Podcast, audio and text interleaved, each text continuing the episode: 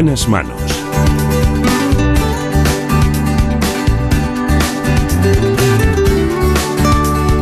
El programa de salud de Onda Cero. Dirige y presenta el doctor Bartolomé Beltrán. Hola, ¿qué tal? Me alegro mucho de saludarles. Iniciamos este programa con una neuróloga en el Hospital Clínico Universitario San Carlos de Madrid. Vamos a hablar de Parkinson. Porque cada año se diagnostican en España unos 10.000 nuevos casos de Parkinson. Se trata de una enfermedad neurodegenerativa, crónica y progresiva. En buenas manos.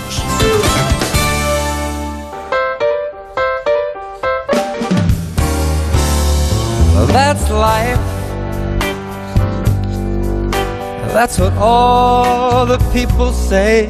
Antes de cualquier otra cosa, vamos con este informe.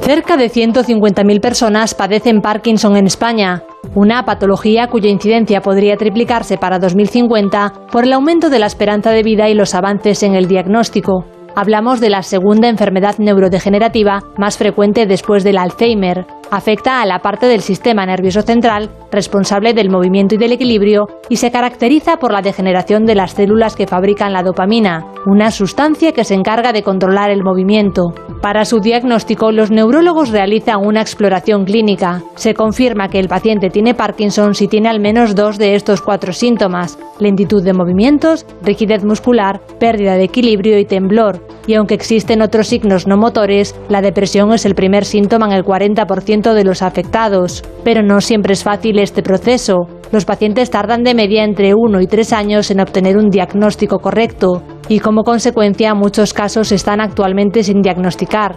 Y respecto al tratamiento, los expertos recomiendan un abordaje multidisciplinar que combine medidas farmacológicas y terapias complementarias, que aunque no son curativos, ayudan a mejorar los síntomas y a obtener una mejor calidad de vida. Aquí estamos, pero antes conozcan ahora algunos de esos datos significativos sobre la enfermedad de Parkinson. Por ejemplo, que el 70% de los pacientes considera que la pandemia ha tenido un impacto negativo en su enfermedad.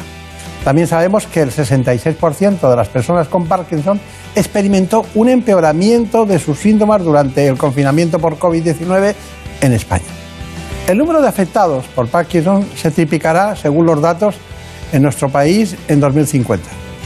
Y hoy nos acompaña una gran especialista, ya la conocen ustedes, estuvo en este espacio de hace algún tiempo, es la doctora Rocío García Ramos, neuróloga del Hospital Clínico San Carlos de Madrid y profesora asociada de la Facultad de Medicina de la Universidad Complutense. Doctora García Ramos. Gracias por invitarme. Nada, por favor. Dígame una cosa. Em, ¿Se acuerda de aquellos tiempos que íbamos a la Academia de Medicina no a aprender? había conferencias Siempre recordaré que subía y bajaba mucho la escalera. ¿Te acuerdas? En mi época de secretaria, en una de esas ocasiones le dimos un premio a usted y que este año repite Ah, premio. yo- Enhorabuena.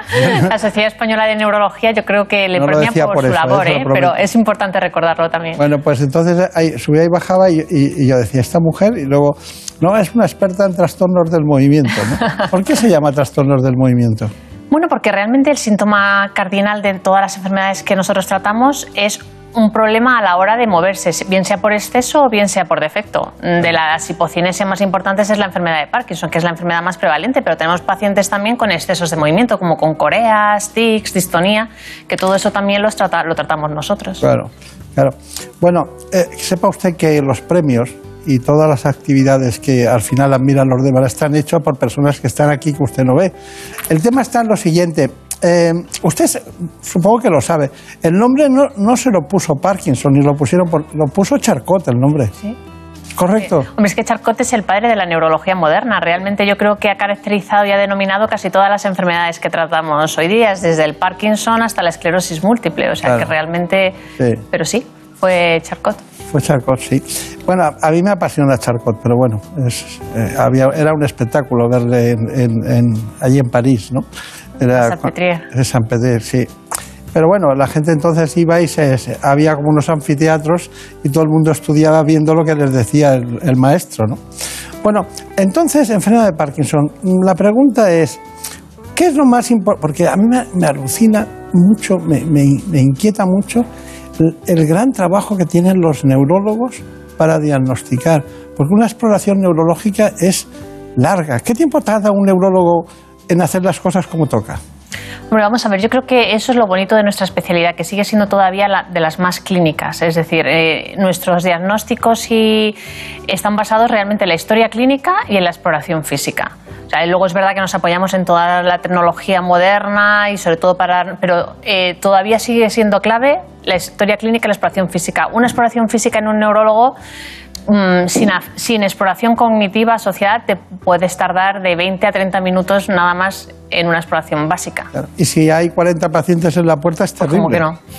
¿Qué pasa? Bueno, al final... Porque que- se agota, porque no, no es un tema de, que de voluntad, es que agota una exploración de tanto tiempo, porque hay que preguntar muchas cosas, ¿no? Yo admiro mucho la- a los neurólogos en ese sentido, ¿no? Porque, claro, los nervios eh, o tienen dolor o provocan trastornos de algún tipo o de otro, ¿no? Pero es difícil llegar, y hemos tenido mucha más dificultad eh, anteriormente. Ahora tenemos escáneres, tags es. y mucha, mucha tecnología dispuesta para poder llegar a un buen diagnóstico. Pero dígame, ¿se ha superado el tratamiento de, con levodopa? ¿Se ha superado? Mi opinión es, Es que, que no. todavía no. Yo creo que sigue siendo eh, el tratamiento por excelencia y el gol estándar en, en la enfermedad de Parkinson. Claro. Lo que hemos no se ha superado, pero lo que hemos aprendido es a manejarlo mejor. Es verdad que hace unos años pues poníamos levodopa, lo poníamos a dosis muy altas y, y los pacientes tenían complicaciones, pues Es decir, dopamina, ¿no? Eso es, le dábamos dopamina y los pacientes pues empezaban con una serie de complicaciones que a largo plazo complicaban mucho el manejo de la enfermedad. ¿Qué ha pasado ahora? Que lo que hacemos es manejar mejor esa levodopa desde el inicio, apoyándonos en otra serie de fármacos que nos permiten como optimizar esa dosis de levodopa y lo que hacemos ahora es que realmente a- conforme avanza la enfermedad nuestros pacientes no tienen esas complicaciones motoras tan agresivas que tenían ha- hace muchos años, porque hemos aprendido a esa misma levodopa tan eficaz como siempre a manejarla mejor. Está bien, está bien, está bien. Eh, eh, de todas maneras, ima- imagínese eh, que tuviéramos que decir en este momento otras alternativas a la levodopa. Las tenemos, ¿no? ¿Cuáles Hombre, son? por supuesto, es decir, yo creo que es una de las cosas que le decimos al paciente cuando lo vemos, que siempre hay alternativas en la enfermedad de Parkinson mientras respondan a la levodopa. Eh, Yo le llamaría eh, tratamientos de segunda línea, ¿no? Eso es. Nosotros los, tra- los tratamientos de segunda línea son para pacientes ya más avanzados en los que las fluctuaciones motoras no podemos controlarlas con medicación convencional. Entonces, tenemos prácticamente tres, cuatro tratamientos de segunda línea, que son, por un lado, las bombas de infusión, que es la bomba de apomorfina, que es con una agujita que se pone subcutánea, la bomba de levodopa, que es levodopa administrada a través de una PEG y con una, también con una, con una bomba que la va administrando. Y luego tenemos las técnicas ya quirúrgicas, que pueden ser con estimulación cerebral profunda, que es la cirugía por excelencia, que van, son unos electrodos que se tunelizan debajo de la piel y luego van conectados a un neuroestimulador. Y luego tenemos técnicas ablativas que también se utilizan hoy día, como la radiofrecuencia y el famoso IFU, que está saliendo ahora Los mucho. ultrasonidos, Los ¿no? ultrasonidos que están saliendo mucho ahora en los medios de comunicación. Sí. Bueno, eh, si no tuviéramos levodopa, ¿qué haríamos? Pues desgraciadamente poca cosa, porque... Pero con esos otros métodos, la cirugía o los ultrasonidos, la radiofrecuencia, se podría hacer algo, ¿no? Hombre, se puede hacer algo, pero es verdad que en muchos de estos casos eh, nunca sustituye un tratamiento con levodopa. Es decir, muchos de los pacientes tienen que mantener levodopa a pesar de haber tenido una cirugía, a pesar de hacer otro tipo de tratamientos. Yo siempre lo digo, pero me hace mucha gracia porque digo, mucha- en muchas ocasiones dice, si no hay, si no hay eh, esto, distintas sustancias o, mediadores, en el, en el caso de la, en el caso de la diabetes, pues es la insulina y entonces funciona. En el caso de, de la depresión, la serotonina y va más o menos bien. ¿eh? Y en el caso del Parkinson, estamos con la dopamina. Está- todos pertenecen a un grupo de aminoácidos eh, y de, de sustancias que si no las tienes, no las tienes. Entonces, entonces, dígame, ¿cómo se destruye la fabricación de dopamina? O sea, el Parkinson es una enfermedad más compleja que solo perder dopamina. O sea, lo que ocurre en el Parkinson es que es en el núcleo del cerebro donde se fabrica la dopamina se van degenerando neuronas. De hecho, cuando los síntomas motores aparecen, ya se han muerto el 70 al 80% de nuestras neuronas dopaminérgicas de la sustancia negra. O sea, que ya está muy avanzada la enfermedad. ¿Qué pasa?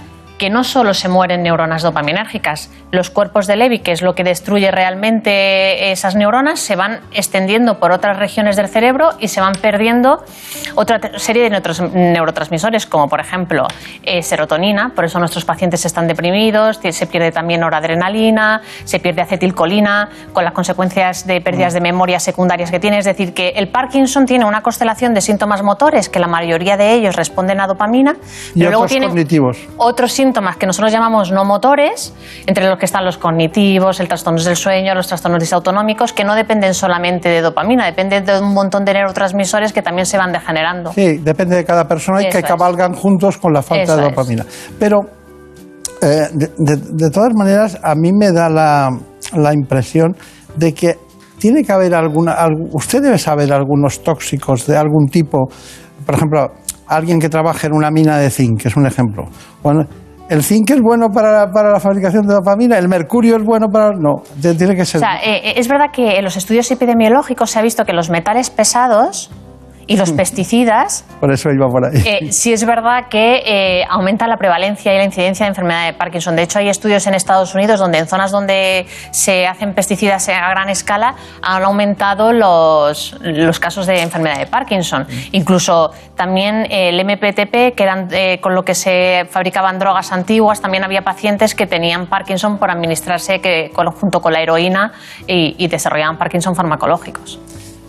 ¿Cuál sería el primer síntoma en, en- en porcentaje? ¿Es la depresión o es eh, el, el- el temor de, de reposo, por ejemplo?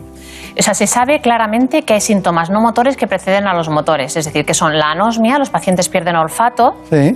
la depresión, el estreñimiento, algo tan común como el estreñimiento, y una cosa que nosotros vemos mucho y que le damos mucho valor, que es el trastorno de conducta del sueño REM. Es decir, que los pacientes eh, durante el sueño REM, eh, las pesadillas que tienen, las, mm, las gesticulan y las hablan. Empiezan a hablar, empiezan a mover los brazos, piernas, pegan a la pareja o al que, el que tiene al lado, se pueden caer. Entonces, eso es un síntoma... Después de pegarle que no le diga a nadie que tiene Parkinson. Eso es. Eso es un síntoma premotor y muy característico de desarrollar una enfermedad por- de Parkinson, que aparecen hasta 5 o 10 años antes de la enfermedad del temblor, por ejemplo. Ya, ya, ya, ya. Porque hemos hablado de incluso que se van a triplicar en 2050. ¿Por qué, por qué, por qué habrá más Parkinson? Hombre, realmente los estudios epidemiológicos lo que ven primero es que los pacientes, eh, el envejecimiento de la población va unido a un aumento de la prevalencia de Claro. todas las enfermedades neurodegenerativas, ese es el mayor factor eh, de riesgo. Y luego probablemente porque también se diagnostican más los pacientes, es decir, a lo mejor antiguamente eh, no se consultaba por trastornos de la marcha o por pequeños temblores y pasaban desapercibidos y ahora la gente demanda una buena salud y un buen envejecimiento y hace que se consulte también mucho más. Yo creo que esos son los dos factores eh, clave. Claro. Bueno, hay muchas cosas que le tengo que preguntar. ¿Tenemos alguna? Pues sí, nos han preguntado por el papel de los cuidadores y de las asociaciones de pacientes para, para este tipo de, de afectados, o sea, para estos afectados, perdón, por Parkinson. ¿Hasta qué punto son importantes estos cuidados para ellos? Hombre, el cuidador en los pacientes con enfermedad de Parkinson es una figura clave. Realmente eh, son enfermedades eh, en el que el- la carga de cuidados es muy alta. Es decir, son pacientes en los que al final eh, son enfermedades muy largas, psicológicamente se ven afectados tanto ellos como la familia durante muchos años y conforme avanza la enfermedad el nivel de necesidad de asistencia es muy alto. O sea, por sus limitaciones motoras y cognitivas. Entonces, realmente, claro, re- requieren un cuidador constante. Entonces, claro, estos a estos cuidadores hay que cuidarlos, entre sentido, porque al final se desgastan mucho, porque no son enfermedades de un año y terminan, o de un, un cáncer que le das un tratamiento y termina, sino que son enfermedades durante años, cada vez más dependientes, cada, con cada vez más carga emocional y física incluso. Entonces, pues Claro. son pacientes, son cuidadores que sufren mucho, mucho estrés, el síndrome del cuidador, ¿no? Sí. Y además, lo pasan mal, se deprimen en muchas Sí. ocasiones y tienen que tener actividades complementarias mm, al aire libre para, para poder aguantar la, la presión, ¿no? Porque el egoísmo el noble egoísmo de los pacientes Claramente. es ilimitado. ¿eh? O sea que, Y eso lo vas viendo, ¿no? Que al final son más demandantes de la persona que tienen al lado, no se dan cuenta también de la sobrecarga que llevan el- simplemente por el hecho de estar con ellos. Entonces, por eso también nosotros muchas veces recomendamos pues que tengan su propio espacio a lo largo del día, ¿no? Que a lo mejor si el paciente pues puede ir a un centro de día o cuando ya está muy limitado Claro. para que el propio cuidador eh, tenga su espacio propio y luego pueda atender mejor a estos pacientes, ¿no? Está bien. Eh, doctora Rocío García Ramos, hay una cuestión y es que me, me interesa saber brevemente la relación entre, entre Parkinson y Alzheimer. Vamos a ver, eh, la enfermedad de Parkinson eh, conlleva con los años un deterioro cognitivo. Es decir, eh, al final hasta el 80% de los pacientes después de 20 años de enfermedad tienen una demencia. Es verdad que eh, clínicamente es muy diferente a la del Alzheimer. No se caracteriza como esa pérdida de memoria progresiva en la que pierden hasta su identidad, sino que ellos sobre todo tienen pues... tienen pérdidas de memoria puntuales, pero sobre todo dificultad para hacer tareas complejas, eh, tienen dificultad para encontrar palabras, la memoria está un poquito más preservada que en el Alzheimer y tienen alucinaciones, ellos ven cosas raras, es una demencia que clínicamente es diferente. ¿Qué pasa? Que a veces hay copatología, es decir, en los cerebros, cuando se analizan los pacientes con enfermedad de Parkinson, no solo se ve, digamos, la degeneración típica de la enfermedad, sino que también se ve como patología Alzheimer asociada. Es decir, que eso hace al final que los, por eso se demencian más los pacientes mayores, porque la patología Alzheimer aparece simplemente el- por el propio envejecimiento. Claro. Entonces, eso es al final. eh, Es que está, no está de moda eso de envejecer. ¿eh? Bueno, hay que envejecer con calidad, que eso es lo importante. Bueno, vamos, vamos con la relación esa extraordinaria que ha sido reflejada por muchos estudios americanos, concretamente el, el Movement eh, Disorders lo, lo publicó, la relación entre Parkinson, Parkinson y COVID-19. En nuestro país, el 66% de los pacientes con Parkinson empeoró sus síntomas durante el confinamiento por el coronavirus. Es una de las conclusiones del estudio Impacto de la COVID-19 en pacientes españoles con enfermedad de Parkinson. Y aunque no hay evidencia de que los pacientes con esta patología tengan un mayor riesgo de contraer el virus o de tener un peor pronóstico, sí que afectó de manera indirecta su función motora. Algunos de ellos desarrollaron síntomas psiquiátricos como estrés, depresión o ansiedad, consecuencia del aislamiento o las restricciones a la movilidad. Otras personas han sufrido temblores, rigidez, caídas, fluctuaciones motoras, discinesias y dolor. Además, aproximadamente uno de cada tres presentó problemas cognitivos, trastornos del comportamiento y un 41% experimentó un empeoramiento de los trastornos del sueño. Pero la pandemia no solo ha tenido consecuencias entre los pacientes, también en sus cuidadores y en las asociaciones de pacientes con Parkinson, que cerraron temporalmente sus entidades. Sin embargo, gracias a las herramientas digitales y a la telerehabilitación, se está trabajando para mantenerse al lado de estos pacientes. Bueno, hay una cuestión en este tiempo de la historia que ha sido el desarrollo de la telemedicina. Eh, bueno, ¿qué, qué relaciones hay? Ahora vamos a la, te- a la telemedicina, pero ¿qué relaciones hay entre la rehabilitación en pacientes de- con Parkinson? La rehabilitación de los pacientes con Parkinson es básica, es decir, los pacientes tienen que hacer ejercicio físico y si es una rehabilitación guiada, pues mucho mejor. Claro. Durante la pandemia ha habido muchísima inmovilidad, ausencia de acudir a asociaciones de pacientes a hacer rehabilitación, a fisioterapeutas y eso es lo que ha hecho que empeoran muchísimo toda la sintomatología. La rehabilitación es esencial para las personas con Parkinson, pero debido a la pandemia han surgido nuevas modalidades para que los pacientes puedan seguir desarrollándola a distancia. La telerehabilitación es una forma de poder continuar con las terapias de una forma mucho más segura, mucho más cómoda, desde cualquier dispositivo, móvil, tablet, incluso ordenador, desde cualquier otro lugar que tenga conexión a Internet. Las rutinas que puede hacer un paciente con Parkinson eh, serían priorizar sobre todo el movimiento, salir a caminar en los casos en los que sea posible y si no, ejercer mucho la movilidad, el equilibrio, la postura, eh, coordinación, fuerza, reeducación de la marcha y sobre todo hoy en día muchos ejercicios respiratorios. Para continuar las terapias, la Asociación Parkinson Madrid ha creado la aplicación móvil gratuita Terapias para el Parkinson. La app Terapias para el Parkinson es una aplicación especializada en la enfermedad de Parkinson, dirigida a personas afectadas y a sus familiares. La fortaleza de esta aplicación está en la rehabilitación, que se realiza por videoconferencia con profesionales, terapeutas muy especializados en la enfermedad de Parkinson. Además, se puede contactar y apuntarse a actividades que realiza la Asociación de Parkinson, que pueden ser formaciones, conferencias de interés para todas las personas que están afectadas. Los beneficios que ofrecen son múltiples. Permite continuar la rehabilitación de manera segura desde el lugar que elija el paciente, ofrece flexibilidad horaria y se tiene una relación directa con un terapeuta que está especializado en esta enfermedad neurodegenerativa. Bueno, ha quedado muy clarito, ¿eh? En todos los sentidos. Muy bien, dice. Bueno, ya le avisé que eran buenos profesionales en, esta, en este programa. ¿eh? Pero, mm, ¿qué le parece si damos una información sobre los síntomas no motores del Parkinson? ¿Le parece? Luego comentamos. Vamos allá.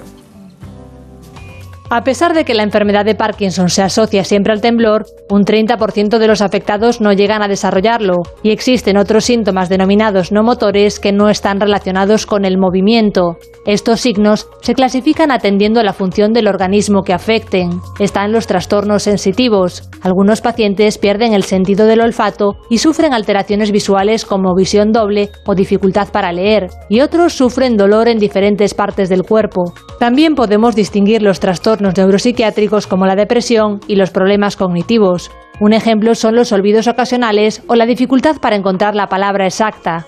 En tercer lugar están los trastornos del sueño. Estos pacientes pueden sufrir insomnio, el síndrome de las piernas inquietas o excesiva somnolencia diurna. Y finalmente existen síntomas autonómicos que son muy variados, desde urgencia miccional, cambios en la apetencia sexual, problemas cardiovasculares, en la termorregulación como la sudoración excesiva y entre los gastrointestinales los más comunes son el babeo y el estreñimiento. El problema es que algunos síntomas no motores están infradiagnosticados. Por este motivo se debe preguntar al especialista en consulta para aprender a manejarlos en el día a día. Bueno, bien, ¿no? Muy bien. Bueno, pues ahora le quería yo preguntar.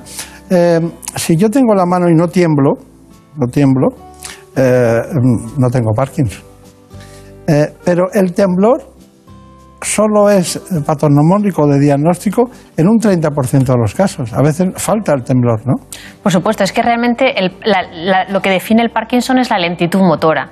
Hay pacientes que tiemblan y pacientes que no, pero la clave es la lentitud. Por eso os decíamos al principio que esto es una hipocinesia, es un Y la, y la rigidez muscular también. La rigidez muscular es otro de los síntomas clave y otros pueden tener, hay Parkinson tremóricos y Parkinson no tremóricos. Y la inestabilidad postural. Claro, eso es un síntoma que aparece un poquito más tardío en la evolución de la enfermedad y que también es típico. Si aparece muy precoz, hay que pensar que no es un Parkinson idiopático y que puede ser otro tipo de Parkinsonismo. Si yo no, no tenía temblores, ¿no? Pero si yo empiezo a temblar cuando quiero coger el vaso, tengo algo de cerebelo, ¿no? Sí, o sea, probablemente sí. eh, la patología más frecuente del temblor es el temblor esencial, que es el que aparece al hacer un movimiento o al mantener una postura. Eso lo que pasa que muchas, ve- muchos pacientes consultan con temblor y luego no tienen pensando que son Parkinson y la mayoría son temblores esenciales, que es más frecuente que la enfermedad de Parkinson. Claro, claro, claro. Y eso de que haya un banco de cerebros en el Reino Unido que dé unas normas para diagnosticar el Parkinson. Bueno, realmente son los criterios diagnósticos con los que nos basamos hoy día y siguen siendo muy válidos. Realmente los británicos hacen todo muy bien y, y, bueno, sí, son los criterios diagnósticos que se siguen utilizando hoy día para el diagnóstico de la enfermedad de Parkinson y que requiere eso, bradicinesia, rigidez, temblor y o inestabilidad postular. Claro. Pues deben hacer las cosas muy bien, porque a la reina no se, ve- no se le ve un temblor, ¿eh? Nada, ni Es muy curioso, pero es así. Bueno, conclusión. Conclusión. ¿Qué debemos recordar? Me gustaría, eh, muy sucintamente, el tema de los ultrasonidos, el, eh, la, la- la famosa IFU. eh, los ultrasonidos de alta intensidad, ¿qué, qué pintan en esto? ¿Realmente son, son relevantes? Bueno, esto es una técnica muy novedosa que lleva cinco años más o menos, que en Santiago ha sido el primer hospital público que la ha tenido en España y nosotros en el clínico vamos a ser el segundo hospital y el primero en la Comunidad de Madrid que lo, tenemos, que lo vamos a tener y lo vamos a poner en marcha está a lo largo del verano. Alicia Calidades. ¿eh? Entonces, realmente está indicado para, tra- para tratar unilateralmente, es decir, quitar el temblor de un brazo de los pacientes con temblor esencial y casos, casos muy, muy, muy seleccionados de pacientes con temblor y Parkinson, pero no quita los síntomas, que- quita el temblor nada más. Claro. ¿Alguna cosa más de conclusión? que hay que tener esperanza en la enfermedad de Parkinson, que los pacientes que durante la pandemia eh, han empeorado retomen sus visitas médicas, vuelvan a acudir al médico, que es un lugar seguro, que los hospitales ya están bien, y vuelvan a retomar un poco eh, la dinámica de ejercicio físico y de movilidad, que porque si no la enfermedad al final eh, se deteriora mucho. Bueno, pues hagamos un homenaje a James Parkinson, que fue el que la describió en 1817, uno de los grandes de la neurología. Espero que nos invente algo algún día usted también. Gracias. gracias por invitarme. Recuerdos. Adiós. En buenas manos. Es lógico. Murprotec, empresa líder en la eliminación definitiva de las humedades, patrocina la salud en nuestros hogares. ¿Conoces la relación entre cuidar de tu hogar y cuidar de ti? En Murprotec sabemos que cuando eliminamos las humedades de forma definitiva de tu hogar estamos cuidando de ti y de tu familia. Una vivienda libre de humedades es sana y segura. Llámanos al 930 1130 o accede en murprotec.es. Cuidando de tu hogar, cuidamos de ti. Cada uno tenemos una Navidad, celebraciones, regalos, encuentros, en familia o lejos de casa, mesa grande o algo más íntimo. Hay muchas Navidades. En Onda Cero las compartimos contigo. El deseo de Navidad del doctor Bartolomé Beltrán. Bueno, y ahora llegó el momento de felicitarles la Navidad, cosa que nosotros en realidad hacemos cada día en espacios en el que vemos nacer una nueva solución en las últimas tecnologías de la salud. Porque la salud es la fuerza y vitalidad de un país. Si no hay salud, es imposible la libertad. Feliz Navidad. Vive estos días con nosotros. Tu Navidad es la nuestra. Onda Cero. Tu radio. Juan Diego Guerrero nos ofrece la última hora de la actualidad los sábados y domingos en Noticias Fin de Semana. Enseguida les llevamos a dar la vuelta al mundo. El Cuerpo Nacional de Policía ha echado el guante a los integrantes de una organización. La decisión del primer ministro Boris Johnson se hará realidad. Este lunes contamos lo que dicen el presidente del gobierno y el líder de Alemania, Angela Merkel. Comienza hoy precisamente ya la Noticias Fin de Semana con Juan Diego Guerrero. Los fines de semana a las 7 de la mañana, a las 2 de la tarde y siempre que quieras en la app y en la web de Onda Cero. Te mereces esta radio. Onda Cero, tu radio.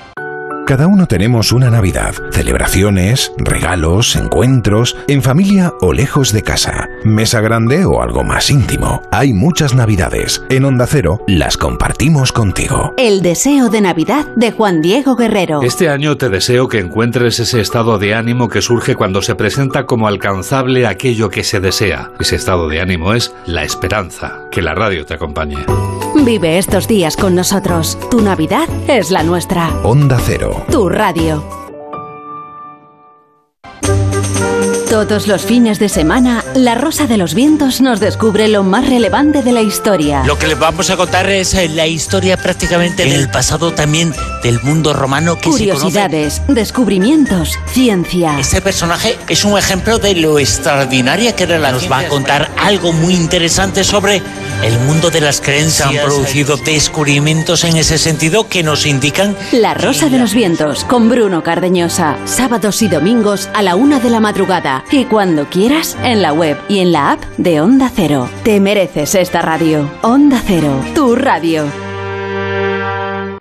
Cada uno tenemos una Navidad, celebraciones, regalos, encuentros, en familia o lejos de casa, mesa grande o algo más íntimo. Hay muchas Navidades. En Onda Cero las compartimos contigo. Así es la Navidad para Bruno Cardeñosa. Un año más estamos en Navidad. Feliz en Navidad, he pasado bien, pero no olvidéis una cosa, durante 365 días al año tiene que ser Navidad y tenéis que ser buenos, solidarios y felices durante todo ese tiempo. Hacer la vida de Rosa. Vive estos días con nosotros. Tu Navidad es la nuestra. Onda Cero. Tu radio. Cada mañana, en más de uno, las entrevistas de Carlos Alsina. ¿Usted cree que se sabe todo sobre el 11 de marzo? Como de habitual en el mundo en el que usted se mueve es que un amigo te regale el 2% de una compañía petrolera valorada en 300 millones. Preguntas directas que marcan la diferencia. ¿Cómo se siente usted en, en esta casa, en este edificio que encarna la soberanía nacional que ustedes desde el independentismo están tratando de neutralizar? De lunes a viernes, desde las 6 de la mañana, Carlos Alsina en Más de Uno y en cualquier momento en la web y en la app de Onda Cero. Te mereces esta radio. Onda Cero, tu radio. Cada uno tenemos una Navidad, celebraciones, regalos, encuentros, en familia o lejos de casa, mesa grande o algo más íntimo. Hay muchas Navidades. En Onda Cero las compartimos contigo. Carlos Alsina y la Navidad. Lo más bonito de la radio es que en Navidad podemos bañar los programas en azúcar, e incluso ponernos un poquito ñoños sin que nadie nos lo pueda reprochar. Vive estos días con nosotros. Tu Navidad es la nuestra. Onda Cero. Tu radio. 11 de julio de 2010. Un día que ya es parte de nuestra historia. para Cés, Cés, para Iniesta. Fue en el Mundial de Sudáfrica. España alcanzaba por primera vez la final. En el minuto 116 con un gol de Andrés Iniesta, España se proclamaba campeona del mundo. ¡Al fin! ¡Al fin! ¡Al fin lo conseguiremos! ¡España 1! ¡Serás eterno Iniesta! ¡Serás inmortal Iniesta! ¡Holanda 0! Fue la culminación a un torneo en el que la selección fue de menos a más, superando a rivales como Portugal o Alemania. En la final, España se sobrepuso a la dureza de los Países Bajos para conseguir la estrella en la camiseta que vivimos en Radio Estadio con pasión. ¡Quiero llorar! ¡Quiero gritar! ¡Quiero abrazar a España entera! ¡Qué grande es nacer español! ¡Viva! Súbete al tren de Radio Estadio, los fines de semana con Edu García. Cada uno tenemos una Navidad, celebraciones, regalos, encuentros, en familia o lejos de casa, mesa grande o algo más íntimo. Hay muchas Navidades. En Onda Cero las compartimos contigo. La Navidad y Edu García. Mi Navidad es de nieve, de madrugones para esquiar, o al menos intentarlo.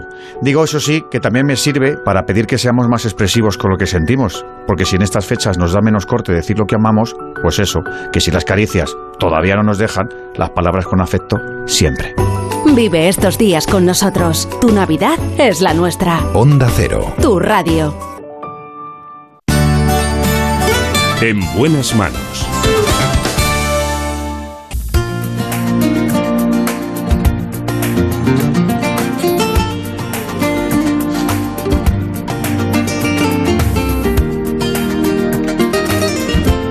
Toca ahora hablar de las alergias. Lo hacemos con el doctor Tomás Chivato.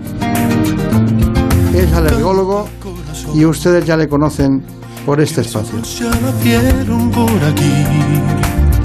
Porque además les recuerdo que una de cada cuatro personas sufre algún tipo de alergia.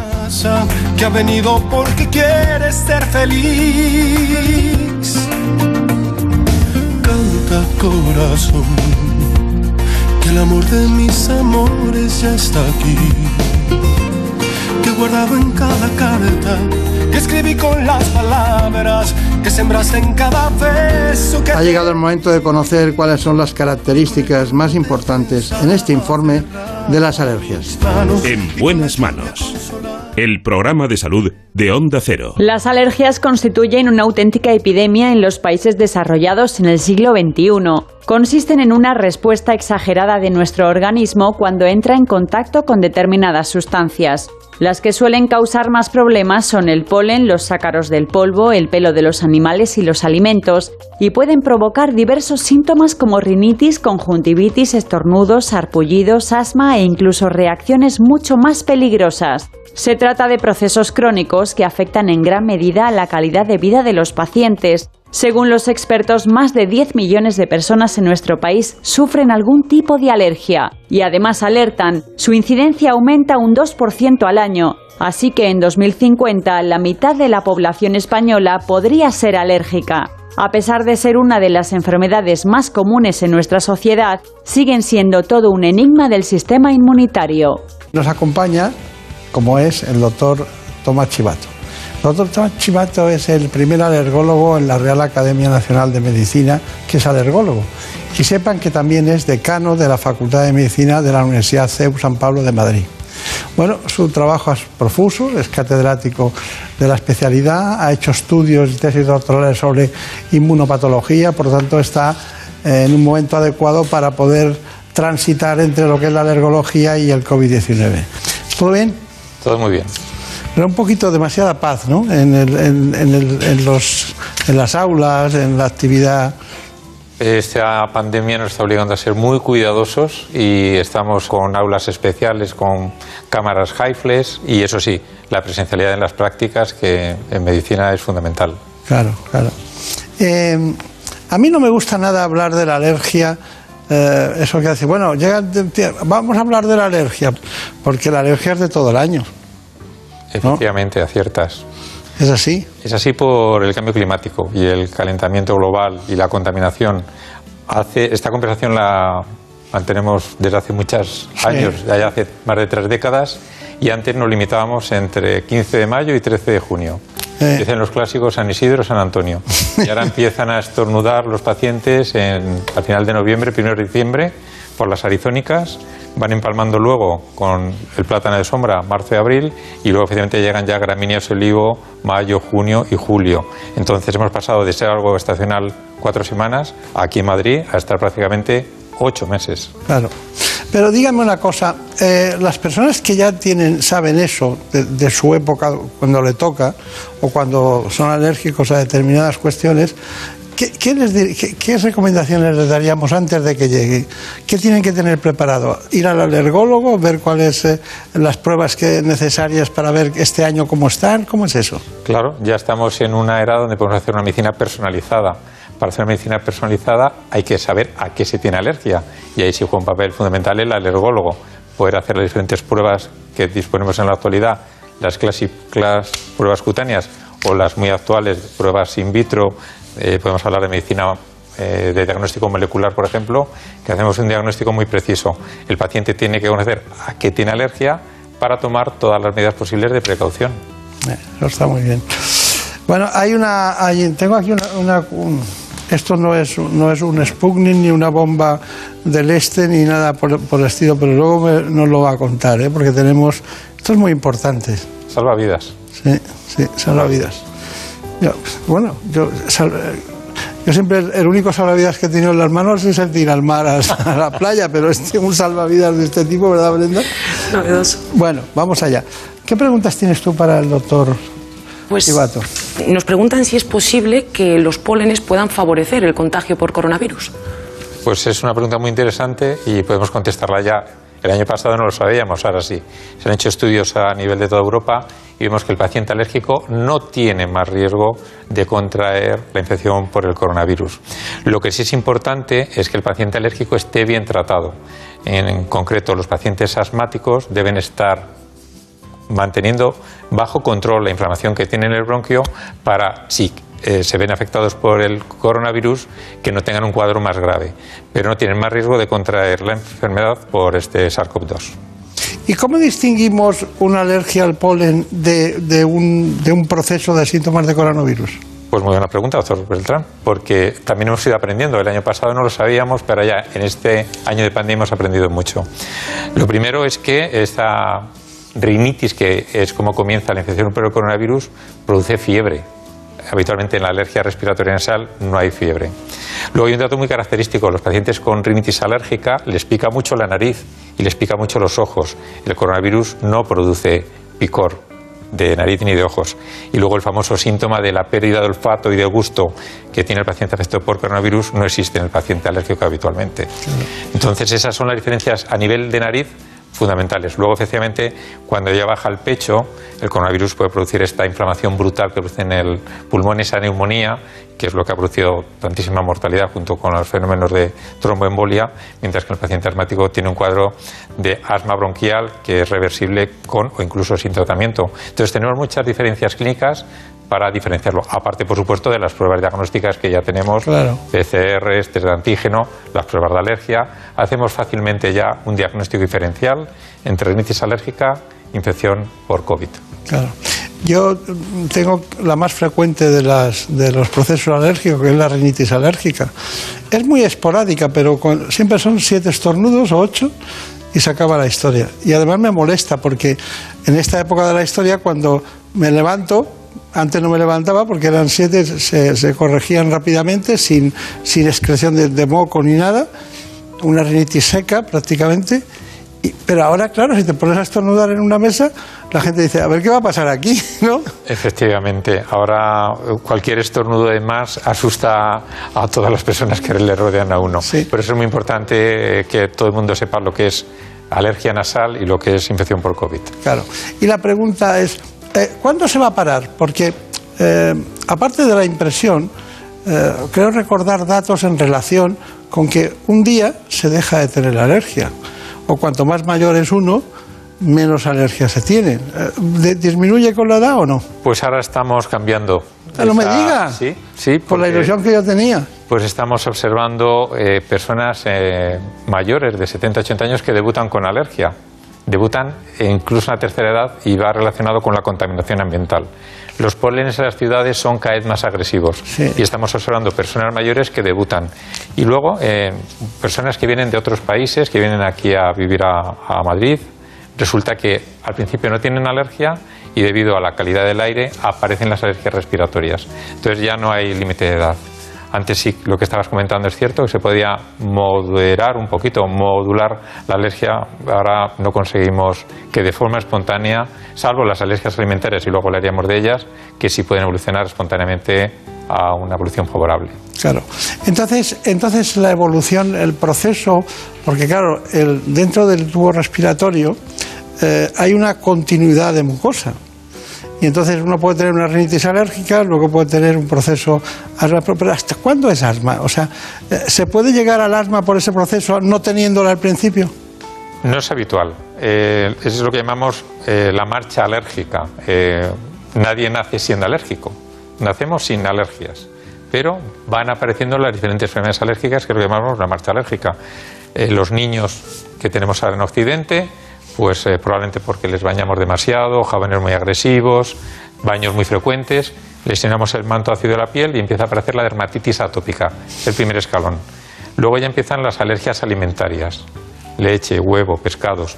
Luego pasamos a la rinitis alérgica y ya Mario Benedetti, el famoso poeta uruguayo, ya decía que la rinitis alérgica es la frontera, la barra fronteriza antes de llegar al asma. Pasamos de la rinitis al asma. Entonces ya pasamos eh, el concepto que tenemos ahora de vía única respiratoria, empezamos en la nariz y baja hasta los bronquios. Y eso ya cuando aparece los cuadros de disnea, la dificultad respiratoria, la tos, los ruidos de pecho, el asma bronquial. No me había hablado nunca de Mario Benedetti. Es Poeta una- maravilloso. Sí, Sí, maravilloso. En todos los sentidos, una gran capacidad de intuición y de observación. Y, y, y lo ha traído. ¿Le gusta la poesía? Me gusta la poesía. Está bien. Bueno, pues nada. Y me- a mí me gusta que esté en la academia. Gracias. Sí, me gusta que esté en la Academia de Medicina porque el, el- el humanismo, la relación médico-paciente en relación con la- las patologías es otra, es otra vertiente para entender a los pacientes, ¿no? Otra, otra explicación. ¿no? Por cierto, usted ah, me viene a colación, lo voy a decir. La relación médico-paciente, claves para un encuentro humanizado. Es un libro que acaba de publicar el doctor Tomás Chivato, que está aquí con nosotros y que es catedrático de alergia y además pone aquí que le ha acompañado en, en la edición Antonio Piñas Mesa, que será un compañero que usted quiere mucho. Luego, eh, siempre que venga puede traer uno, ¿eh? no se preocupe. No de este, sino el que sea, porque demuestra que la, la pandemia ha dado mucho de, de escribir. ¿eh? Y eh, efectivamente, en esta situación de aislamiento que hemos tenido todos, eh, la relación médico-paciente se ha afectado mucho. Y han aparecido algunas nuevas técnicas de telemedicina, teleconsulta, Eh. pero no es lo mismo. Entonces tenemos que aprender mucho. No es lo mismo tres dimensiones que dos dimensiones o una voz. Entonces, el encuentro humanizado en estos tiempos de telemedicina es importante matizar y enseñarlo a los alumnos también. Claro, claro, claro. ¿Quería alguna pregunta más? Pues sí, tenemos también otra pregunta muy extendida y es que estamos acostumbrados a ver a personas alérgicas utilizar inhaladores, pero ¿qué tratamiento administran exactamente y cuál es su efecto? Bueno, pues lo- el tratamiento del asma bronquial es un tratamiento escalonado. No es lo mismo tener un asma leve que moderado, que grave, que un asma intermitente que persistente. Entonces, en función del tipo de asma, utilizamos diferentes fármacos para aliviar el broncoespasmo, y son los broncodilatadores, o si ya existe una inflamación, tenemos que utilizar fármacos antiinflamatorios, corticoides inhalados. Y en la actualidad ya sabemos que tiene que ser una terapia combinada, utilizar tanto broncodilatador como el corticoide inhalado, y es lo que utilizan los pacientes asmáticos. Lo que es muy importante, siendo importante el principio activo, es enseñar a utilizar a los pacientes correctamente los inhaladores. La La educación para el paciente es fundamental para establecer esa alianza terapéutica médico-paciente. No se trata solo de prescribir un inhalador o dos, no, hay que explicar cómo se utiliza y el paciente que sepa controlar su enfermedad cada día. Es un proceso crónico. Es importante resaltar al paciente que dado que es una enfermedad que le va a acompañar mucho tiempo, conocer los síntomas, conocer el diagnóstico, conocer el tratamiento. Está bien, está bien. ¿Quién es más? ¿Sabe todo? Pues, pues también nos han preguntado, nos ha escrito una persona muy preocupada porque ha consumido pescado con anisaki y ahora es totalmente alérgica a este alimento. Entonces nos ha escrito preocupada diciendo, ya no voy a volver a poder comer pescado, marisco ni ningún otro producto del mar. Sí. Esto, es, esto, es otro, esto es otro programa, ¿eh? Sí, sí, el anisaki es cada vez estamos viendo, eh, aunque ya no se puede consumir eh, crudo sin estar congelado en los restaurantes, en las casas a nadie le prohíbe nadie comer pescado fresco, regular o nada cocinado. Y es el problema, cuando comemos pescado crudo, poco cocinado, te puedes tomar una larva de anisakis, que es una larva de unos 3 centímetros, es un gusanito que tiene boca y muerde. Parásito, un cefalópodo también. Y al morder se produce el cuadro de alergia. Pues bien, los alérgicos no pueden comer pescado crudo poco cocinado, pero pescado congelado, como esta mesa, no hay larva viva. Y si no hay larva viva, no muerde y no produce alergia. Entonces, un alérgico a anisakis puede tomar pescado congelado o puede tomar, por ejemplo, pescado enlatado. Eh, por dar dos ejemplos muy concretos. Y como es un parásito que está en los peces que viven en agua salada, por ejemplo, la trucha también lo puede comer. Es un pescado de río, el cangrejo de río no contiene anisakis, lo puede comer también. Cuidado con el salmón, porque el salmón sí que tiene un ciclo que va al mar y vuelve, y ahí sí se puede parasitar. Pero pescado de río congelado y enlatado, por poner tres ejemplos, lo puede comer. Y la verdad es que, según mis datos, eh, las neveras tienen que estar a menos 20 grados. Correcto. Eh, ese es el dato preciso, pero lo cierto es que cuando uno se toma un pescado congelado, no hay larva viva. Si no hay larva viva, no puede morder, porque este gusanito tiene unos componentes, unas proteínas que están en el cuerpo y otros que es cuando muerde, cuando lo libera. Ese cuando muerde y libera es el que produce la alergia, el antígeno secretor. Estaba pensando en, las, en, las, en los eh, todas las instalaciones hoteleras de fast food están creciendo porque, claro, por todos los lados estamos pillados, ¿no? Sí, sí. Hay que tener cuidado. Hay que tener cuidado. Hay que tener cuidado. Bueno, eh, me tiene preocupado una cosa. ¿Hay alergia a los cacahuetes? Muchísima, muchísima. Eh, sobre todo en países donde consumen cacahuete, no como lo tomamos nosotros. Estados Unidos, por ejemplo. Estados Unidos, efectivamente, en forma de mantequilla y demás. Es, es la alergia más frecuente en Estados Unidos alimentaria, pero además es la alergia que produce con más frecuencia reacciones muy graves, lo que llamamos anafilaxia en el que hay no solamente un cuadro de urticaria, de erupciones en la piel, sino que puede haber manifestaciones respiratorias o digestivas, incluso cardíacas. Y efectivamente, como nos muestra el doctor Beltrán, se puede salvar una vida con un autoinyector de adrenalina. Los pacientes que tienen una anafilaxia tienen que llevar esto siempre encima. ¿Cuál era la pregunta que tenías tú que me habías dicho? Tenías algo con Sí, anafilaxia, ¿no? Precisamente nos han preguntado cuál era esta diferencia entre la alergia y la anafilaxia y en caso de sufrir un shock anafiláctico, pues cómo habría que actuar, cómo se trata. Bueno, pues eh, la alergia se puede manifestar, como hemos hablado antes, de como rinitis, como asma, como erupciones tipo urticaria, como eczemas, dermatitis atópica, pero en ocasiones algunos alimentos, por ejemplo el cacahuete, o algunos medicamentos como la penicilina, o algunos picadores de insectos como una avispa o una abeja, puede producir una reacción máxima, lo que llamamos una anafilaxia, en la cual se afectan dos o más órganos en el organismo. Por ejemplo, hay urticaria y asma, hay un cuadro digestivo de vómitos, de diarrea, dolor abdominal y urticaria, o puede haber una crisis de asma asociada, o puede bajar la tensión arterial y producirse además una taquicardia. Entonces el paciente la primera vez que le ocurre no lo sabe, pero pueden ocurrir en sucesivas ocasiones, por ejemplo, un alérgico a picadura de abeja o avispa, cada vez que le pica puede tener esa anafilaxia. Entonces tiene que llevar adrenalina, que es el fármaco de acción más rápido. Hemos hablado antes de bronquilatadores o de asociaciones, hay también antihistamínicos, pero en el caso de anafilaxia es la adrenalina. Y como es un fármaco de administración intramuscular, tiene que ir precargado, como es por ejemplo este autoinyector. El paciente simplemente tiene que quitar el tapón, se lo lleva al muslo y se lo dispara. Lo mantiene 10 segundos y se ha inyectado la dosis de adrenalina que le va a contrarrestar todos los síntomas de la anafilaxia. Entonces, los... ¿Llevaba aguja esta? No, es un, es un simulador. Es un simulador. Porque digo, ¿cómo aguanta? Soy duro, pero no. te- No, eh, es fundamental para salvar la vida. Vale. Por cierto, Ahora- que tenemos una guía para pacientes, la guía Galaxia, sí. que se puede descargar de la página web de nuestra Sociedad Española de Alergología, donde el paciente aprende a diferenciar los síntomas para saber cuándo tiene que utilizar este autoinyector. Ahora tenemos una situación con los inhaladores que puede cambiar también en el curso de la historia y en los últimos tiempos. Estamos hablando de asma grave. Es cierto que hay algunos los fármacos biológicos que se utilizan sobre todo en temas eh, degenerativos como la artritis reumatoide, otros también pueden ser útiles en cánceres, en inmunología llevada a situación de antineoplásicos cancerígenos o también en los inhaladores. ¿Lo vemos un momento? Perfecto. Vamos allá. Los primeros inhaladores se inventaron en Extremo Oriente y Egipto en la antigüedad.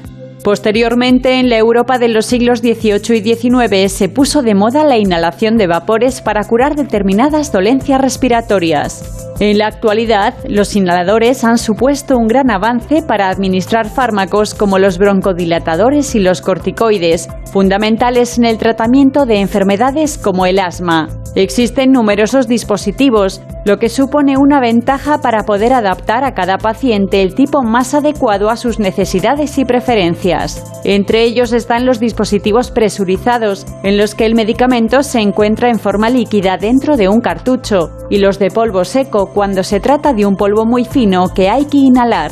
Pero a pesar de la variedad, estos no siempre se usan correctamente o en las dosis adecuadas, lo que dificulta el control de la enfermedad. Por ello, antes de comenzar el tratamiento, es clave la educación a los pacientes en la utilización de los dispositivos, tanto por los médicos como por el personal de enfermería. Pues nada, con esta información eh, me puede decir el tema de los fármacos biológicos. Pues sí, la verdad es que estos fármacos que hemos visto hasta ahora llevamos décadas utilizándoles, pero ahora tenemos unos nuevos fármacos para aquellos casos de asma grave mal controlado. Tenemos ya desde hace más de 10 años el omalizumab, que es un anticuerpo monoclonal frente a la IgE, pero ahora tenemos otros fármacos como el mepolizumab para intentar disminuir otros marcadores de inflamación como la interleucina 5 y va a salir muy pronto otro fármaco para dermatitis atópica grave como el dupilumab. Entonces, estamos avanzando mucho en esa medicina de precisión personalizada que va a solucionar esos casos, no es para todos los pacientes, es para casos de asma grave o dermatitis atópica grave. Claro, claro, claro. Bueno, eh, eh, hay un asunto. eh, me, me puede decir exactamente que esas son gramíneas? Claro, pues hay que, se trata de conocer un poco qué son las espiguillas. Las espiguillas que están por todos sitios. Son los cereales, trigo, centeno, cebada. Son cereales cultivados que no suelen producir alergia, pero estas espiguillas que están por cualquier eh, pradera, campo, un campo de fútbol, un campo de golf, son, son gramíneas. Y son plantas que polinizan soltando eh, su granito al aire y es lo que produce la rinitis, el asma y la conjuntivitis Claro, alérgica. Los que se levantan muy temprano no lo pillan, es más tarde eso. Pues hay una evolución horaria, profesor. Eh, a primera hora de la mañana está ras de suelo y es malo correr a primera hora de la mañana. Anda. Cuando hace calor, el grano de polen sube a pisos altos, puede llegar a 7, 8 pisos de altura de un edificio y al atardecer vuelve a caer. Entonces hay que tener cuidado a la hora que se corre. Yo tengo mucho.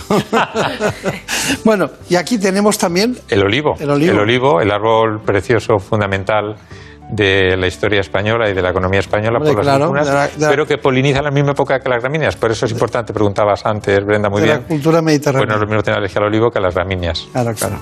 Y tampoco es lo mismo tener un médico que sabe algo de alergología, tener un catedrático que se lo sabe todo. Bueno, nosotros queremos que conozcan finalmente en este espacio este concepto de la alergia alimentaria. Las alergias alimentarias son una respuesta exagerada del sistema inmunológico al consumir un alimento, contactar con la piel o tras la exposición por vía respiratoria. Estas alergias producen reacciones en el organismo que en los casos más graves pueden dar lugar a una anafilaxia, una reacción que puede poner en peligro la vida del paciente y que requiere tratamiento inmediato. Las alergias alimentarias más comunes son a la leche de vaca, al huevo y al trigo, pero las reacciones más graves las dan los cacahuetes, las nueces y los mariscos. Para confirmar el diagnóstico de estas alergias, debe realizarse la prueba de exposición controlada y de corroborarse, eliminar el alimento en cuestión de la dieta y tener mucho cuidado con las trazas, siendo necesario leer bien las etiquetas de todos los productos. Se estima que la alergia alimentaria se da entre el 1 y el 3% de la población, pero en los niños menores de 3 años esta incidencia puede llegar hasta un 8%. Bueno, eh, no nos queda más remedio que despedirnos. Lo siento mucho. ¿Me puede decir qué conclusión tiene? Bueno, pues que esto es un placer estar en este programa, doctor Beltrán, porque eres un gran comunicador y estás ayudando a aumentar el nivel de conocimiento de las enfermedades, en este caso alérgicas. Con lo cual, eh, esa alianza terapéutica entre pacientes y, médicos pues, eh, va a redundar en una mejor calidad de vida, que es lo que queremos de nuestros pacientes alérgicos. Que hemos trabajado en el mismo hospital en algún momento de la historia. Bueno, diferencias entre rinitis debido a infección por COVID-19 y alergia a los pólenes. Esto está firmado por el profesor Tomás Chivato Pérez, que es usted, y es un... Bueno, yo estuve en la presentación del... del era el Vilasté, la Vilastina. La Vilastina, el primer... En Bilbao. En Bilbao, hace ya ¿Sabe más usted de... cuánto costó la investigación de este producto? No sé la cantidad, pero sé que el laboratorio FAES hizo una potente inversión y afortunadamente disponemos de un gran antihistamínico español, además, que hay que decirlo. Costó lo mismo que el Guggenheim.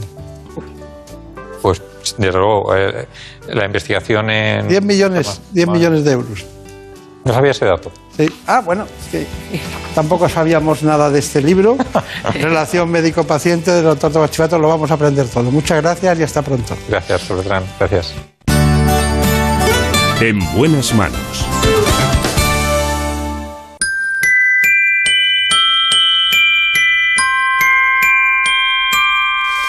Don't want a lot for Christmas. There is just one thing I need. I don't care about the presents underneath the Christmas tree. I just want you for my own. More than you could ever know. Make my wish come true.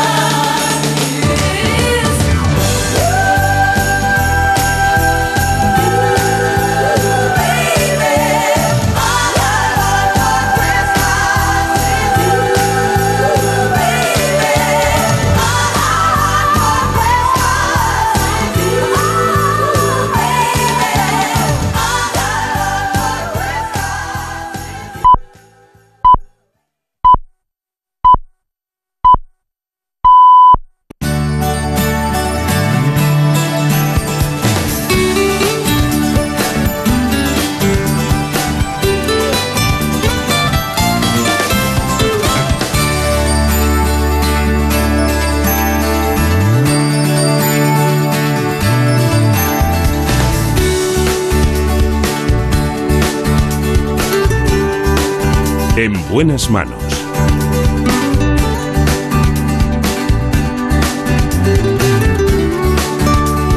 El programa de salud de Onda Cero. Dirige y presenta el doctor Bartolomé Beltrán.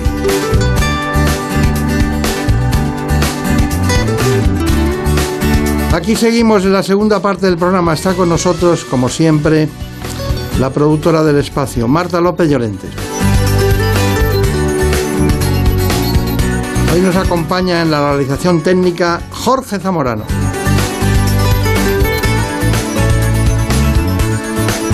Les propongo hablar de cardiología, concretamente de arritmias. Lo podemos hacer con el doctor Jesús Almendral.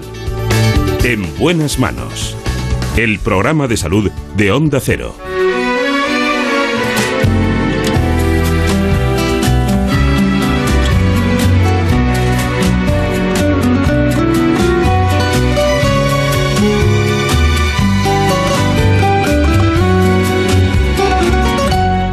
Desde que estuve niña en La Habana, no se me puede olvidar.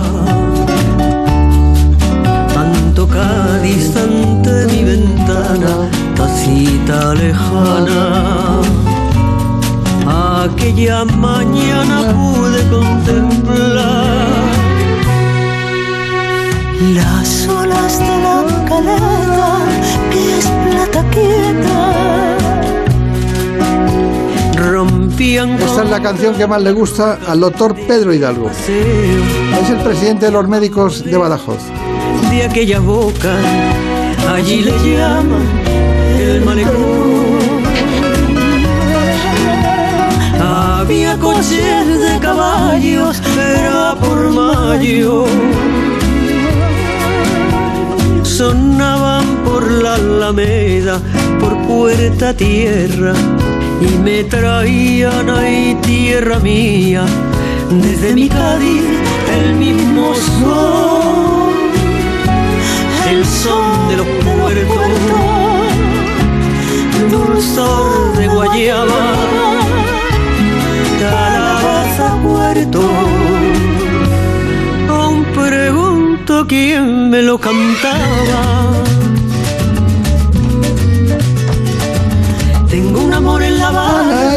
Y el otro en Andalucía. No te he visto yo a ti, tierra mía, más cerca que la mañana que apareció en mi ventana de la Habana colonial. Cádiz la catedral, la viña y el mentidero, y verán que no exagero. Si al cantar la habanera repito, La Habana es Cádiz con más negrito, Cádiz La Habana con más salero. Que tengo mi alma en La Habana, no se me puede olvidar.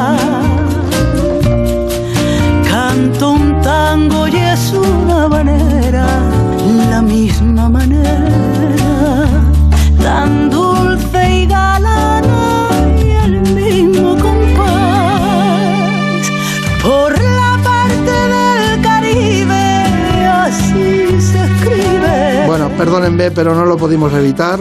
Es una de las canciones que nos gustan cuando estamos juntos a un grupo de médicos que nos reunimos periódicamente. a una muchacha o a una ciudad. Así que vamos a pasar a la ciencia, a la cardiología, a las arritmias, desde otro corazón, el corazón de La Habana y de Cádiz. Vamos con las arritmias. En primer lugar, conozcamos el informe, que es un informe realizado para el doctor Jesús Almendral. En buenas manos. Incluso en reposo el corazón late entre 60 y 100 veces por minuto. Estos latidos son provocados por impulsos eléctricos que se originan en el marcapasos natural del corazón. Toda alteración en el ritmo cardíaco se denomina arritmia. Cuando el corazón late demasiado rápido, hablamos de taquicardia. Y cuando el ritmo es lento, de braquicardia. Palpitaciones, dolor en el pecho, mareos y pérdida de conocimiento son algunos de sus síntomas, pero pueden pasar desapercibidos para el paciente. Esta dolencia es una de las causas más frecuentes de consulta al médico. La arritmia más común es la fibrilación auricular y solo en nuestro país afecta a alrededor de un millón de personas. En algunos pacientes, las arritmias son un defecto congénito, pero a veces pueden estar provocadas por ciertas enfermedades cardíacas o tensión alta. La prueba diagnóstica de referencia es el electrocardiograma, pero a veces también se emplean otras como el Holter, una prueba de esfuerzo o un estudio electrofisiológico. Su tratamiento ha evolucionado en los últimos años, no solo a nivel farmacológico, también gracias a las técnicas invasivas que tratan mediante dispositivos o intervenciones el origen de esa disfunción del corazón. Bueno, pues la verdad es que aquí estamos y contamos, como ya se ha dicho, con el doctor Jesús Almendral, que dirige el Centro Integral de Enfermedades Cardiovasculares del HM Hospitales, del HMCEC, y es el jefe de la unidad de electrofisiología cardíaca y también de arritmología clínica de todo el grupo HM Hospitales. Pero conozcan antes y ahora algunos datos. La electrofisiología cardíaca es la subespecialidad de la cardiología que abarca el tratamiento intervencionista de las arritmias. Las arritmias pueden causar síntomas como palpitaciones, mareos, síncope, dolor torácico o pérdida de conocimiento. Pero en fin, de todo eso iremos hablando a lo largo del espacio. Doctor Almendral, ¿qué tal está? Pues muy bien, muchas gracias. ¿A usted le gusta estar con, siempre con la bata tapado ahí, con, en, el- en los quirófanos, no? Siempre tiene... Es lo que suele ocurrir. Sí. Es lo que suele ocurrir, Pero efectivamente. pasan muchas horas, pasa el tiempo, parece que hay dos tiempos, el tiempo fuera y el tiempo dentro, ¿no? Tenemos efectivamente procedimientos largos de a veces cuatro horas de duración, sí que es verdad. Usted estuvo en el Gregorio Marañón, ¿no? Muchos años. Muchos años. Bueno, y también he visto que una cantidad, de casi 4.000 estudios de, electro- de, de tipos de esto de la electrofisiología cardíaca, 3.000 ablaciones, 200 marcapasos, eh, y le gusta. Muchísimo. Sí, ¿no? Muchísimo, la verdad que sí. ¿Por qué las arritmias? ¿Por qué? ¿Por qué tiene afición a las arritmias? ¿Es porque es la patología más frecuente de la cardiología? ¿Es porque realmente se solucionan los problemas? ¿Por qué? Es por un conjunto de cosas. Es porque es algo que siempre me ha llamado la atención el hecho de que el corazón que tiene un ritmo pues, eh, y que es muy sólido y muy eh, constante y certero, en un momento dado eso desaparece y se transforma en una alteración, a veces en un caos, a veces en algo muy rápido y desordenado, y podemos diagnosticarlo, podemos descubrir por qué ocurre en la mayor parte de las ocasiones y efectivamente muchas veces somos capaces de tratarlo y retornar el problema de la normalidad. Es decir, que es un conjunto de cosas que personalmente me atraen mucho. Porque cada paciente resulta que es como un enigma que tenemos que descubrir. Intuyo que, intuyo que sus segundos, las personas que eh, llegan a su actividad con usted en su equipo, llegan a ser el segundo dentro del organigrama, se van. Pero se van porque han aprendido mucho y quieren estar en otro sitio y ser jefes, ¿no? Muchas veces. Yo he trabajado con mucha gente a lo largo de mi vida, gente que después pues, ha ido a otro hospital, ha ido a otro centro, efectivamente, y ha, digamos, organizado, desarrollado una unidad de arritmias, efectivamente. ¿Las unidades de arritmia son más de hombres o de mujeres? Han venido siendo más de hombres y cada vez hay más mujeres, esa es la verdad. Pasa como aquí. Cada día hay más mujeres. en todos lados. Pero bueno, también la estadística ayuda, ayuda a ese tema y, to- y la incorporación al mundo laboral que ha sido fundamental. Pero voy a contarles una cosa. Sepan que la fibrilación auricular es la arritmia más frecuente entre la población general. En España, el 4% de los mayores de 40 años presentan esta patología. La fibrilación auricular hace que la sangre pueda formar un coágulo en el corazón. Y eso es precisamente lo que se quiere evitar. ¿No es así? Absolutamente. Es la complicación más seria, más grave de la fibrilación auricular, efectivamente es que se forme un coágulo que eventualmente viaje por el torrente sanguíneo, se transforme en una embolia y pueda ocasionar un ictus, claro. Claro, claro, claro.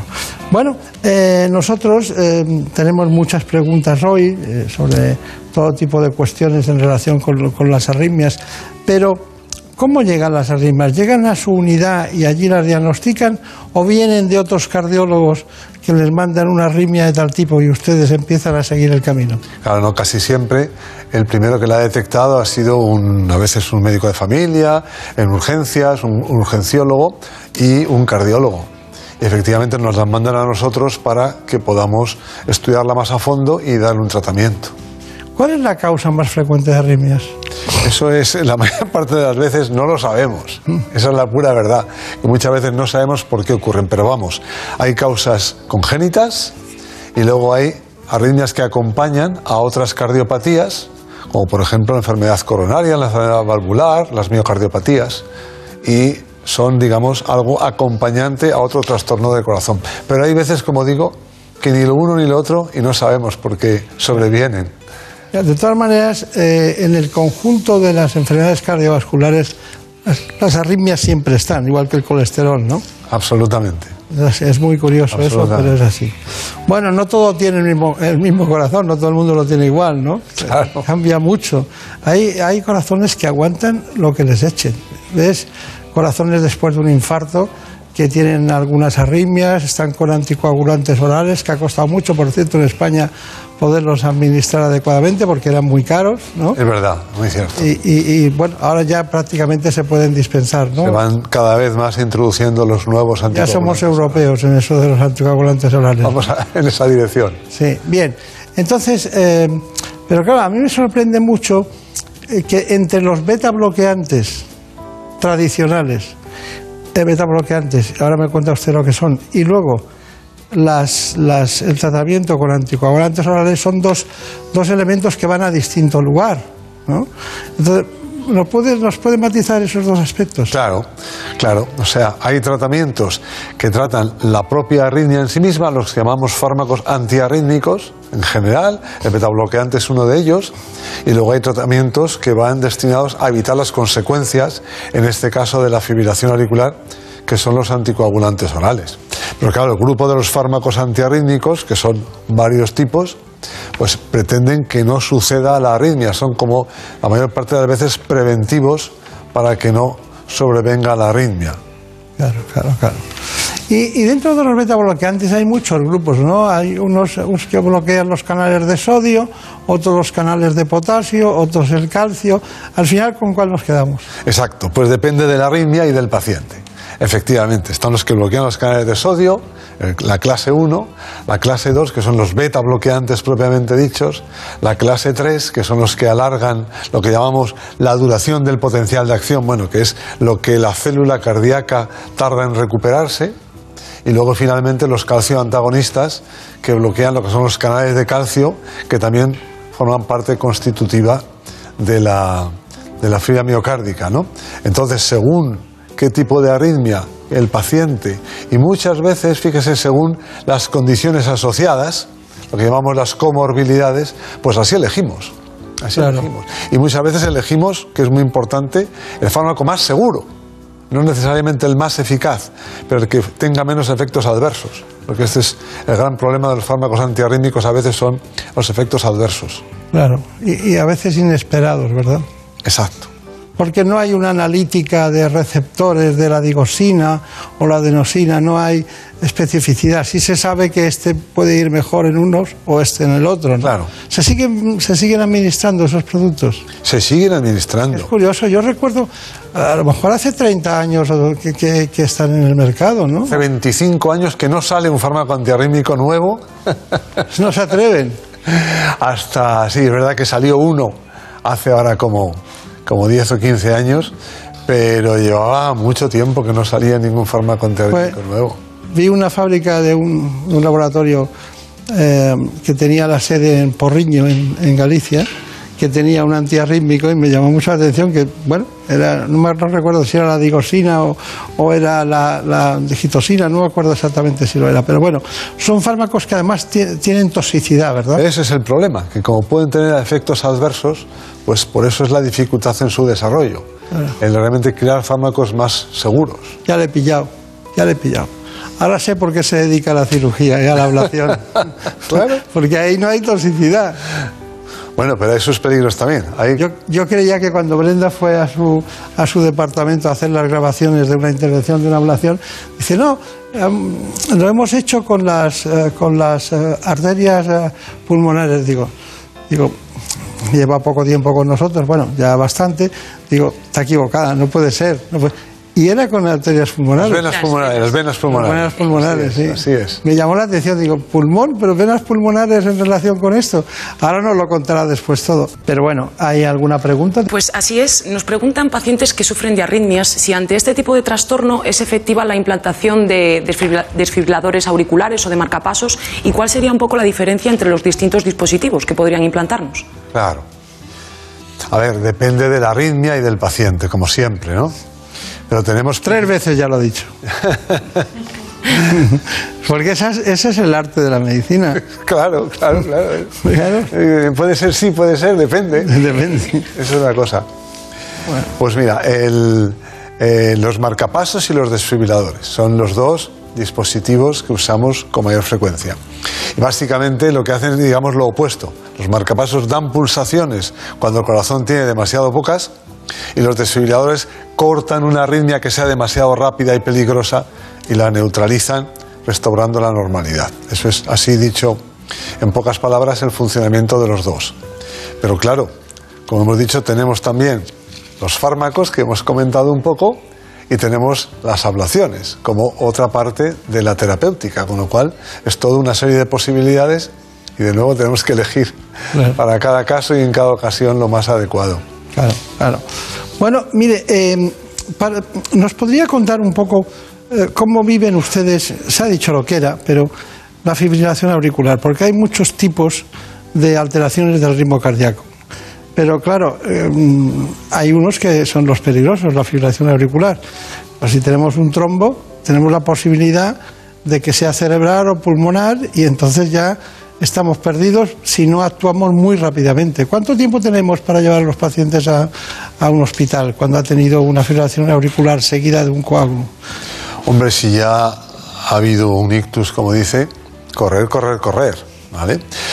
Lo cual... Pero se disuelven si se llega pronto, ¿no? Sí, se pueden extraer o disolver, claro, según los casos.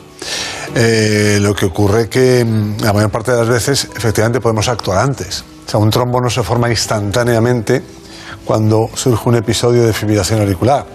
De hecho, se dice que se puede hacer un tratamiento de cardioversión dentro de las primeras 48 horas cuando surge un episodio de fibrilación auricular. O sea que hay un margen.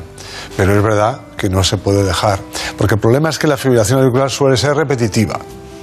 Suele presentarse un episodio, al cabo de unos días otro, al cabo de un mes otro. Entonces empieza a haber múltiples episodios y ahí es cuando empiezan ya a poder sobrevenir los problemas. Claro.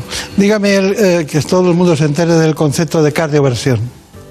Cardioversión quiere decir, bueno, restaurar el ritmo normal desde una situación de arritmia, en este caso de fibrilación auricular, que puede llevarse a cabo mediante el uso de un fármaco o mediante lo que llamamos cardioversión eléctrica, que es realizar un choque eléctrico, lo que sale en las películas, poniendo las Es palas. mejor eso, ¿no?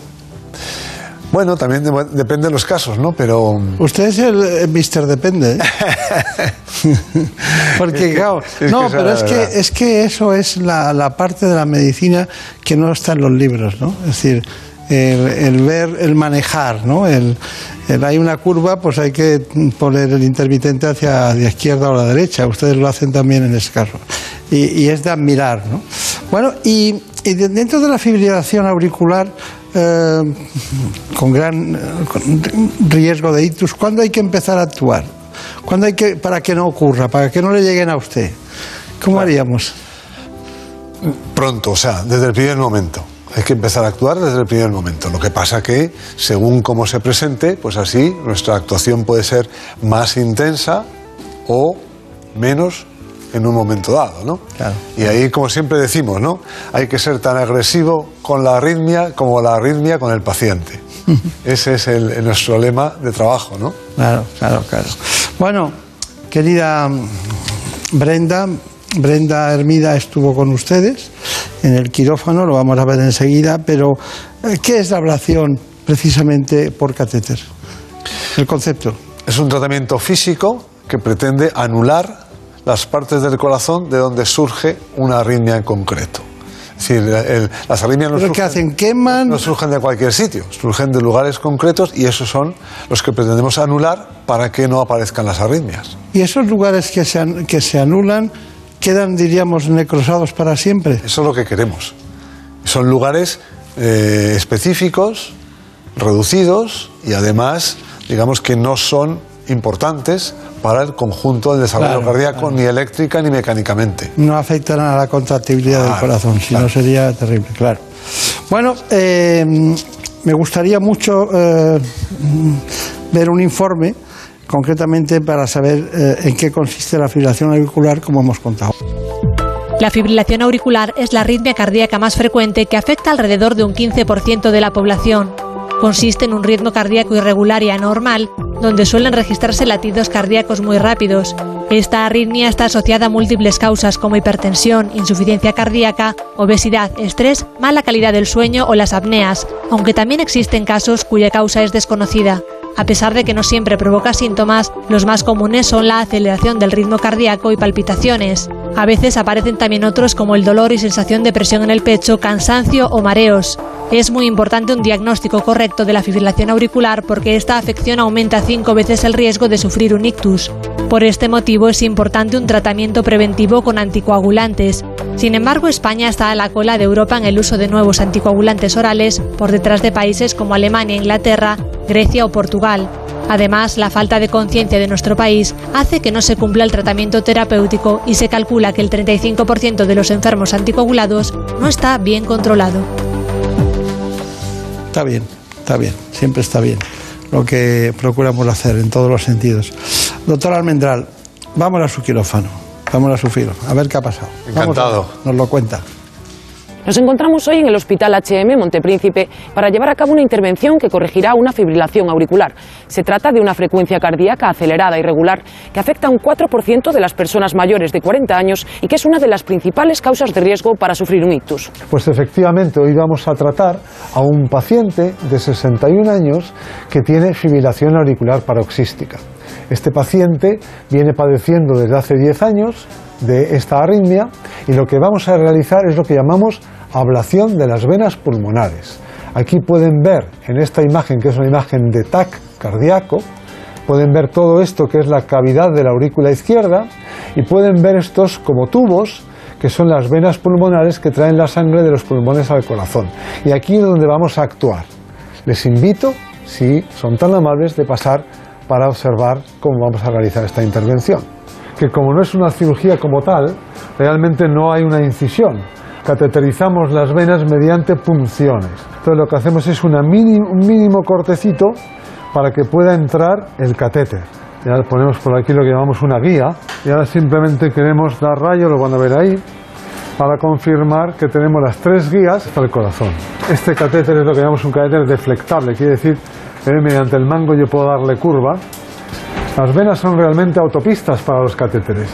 Ahora vamos a ver cómo el catéter sube y ahí se ven los diafragmas. Bueno, veo que lleva como una especie de micrófono, ¿no? ¿Para qué lo utiliza? Sí, son unos intercomunicadores para comunicarnos con las personas que están en la sala de control, que son las que realmente están controlando todo lo que hacemos mediante los aparatos y la tecnología. Y como por otra parte hay radiaciones, tiene que haber una mampara de cristal plomado.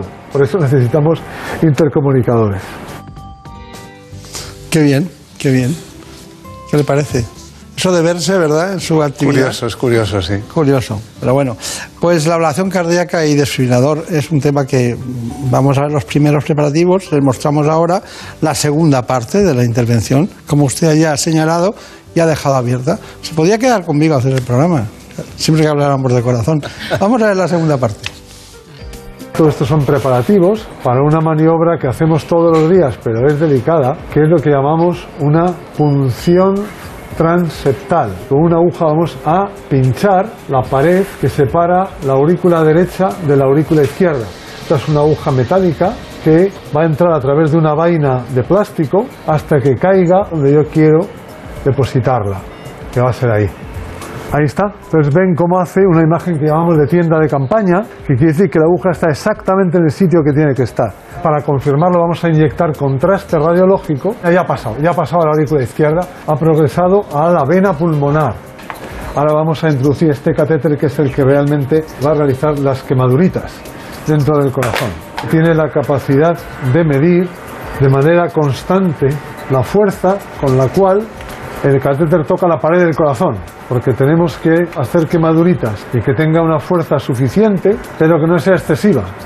Es un catéter a su vez irrigado. Vean que por aquí sale chorritos de suero que pretenden curiosamente enfriar mientras se quema. Tiene una tecnología muy compleja. Si ahora enfoca ahí va a ver que la fuerza de contacto es cero. Si yo toco ahora la punta del catéter, sube la fuerza de contacto. Eso va a ocurrir ahora cuando el catéter esté dentro del corazón, nos va a medir en todo momento la fuerza con la cual en la punta del catéter toca la pared del corazón. Ahora con el catéter de la punta verde yo lo tengo que llevar a la línea negra. Es el sitio que hemos decidido que es donde queremos hacer el tratamiento, lo que llamamos la ablación. Y lo que vemos es cómo el navegador va adquiriendo puntos, ven esas burbujitas, porque cada uno de los electrodos, de los pequeños piececitas metálicas que tiene el catéter genera a su vez un punto. Les mostramos la serie de lesioncitas pequeñas que habremos hecho como 35 o 40 alrededor del antro para poner esa barrera que aísla la parte de las venas de la parte de la aurícula izquierda.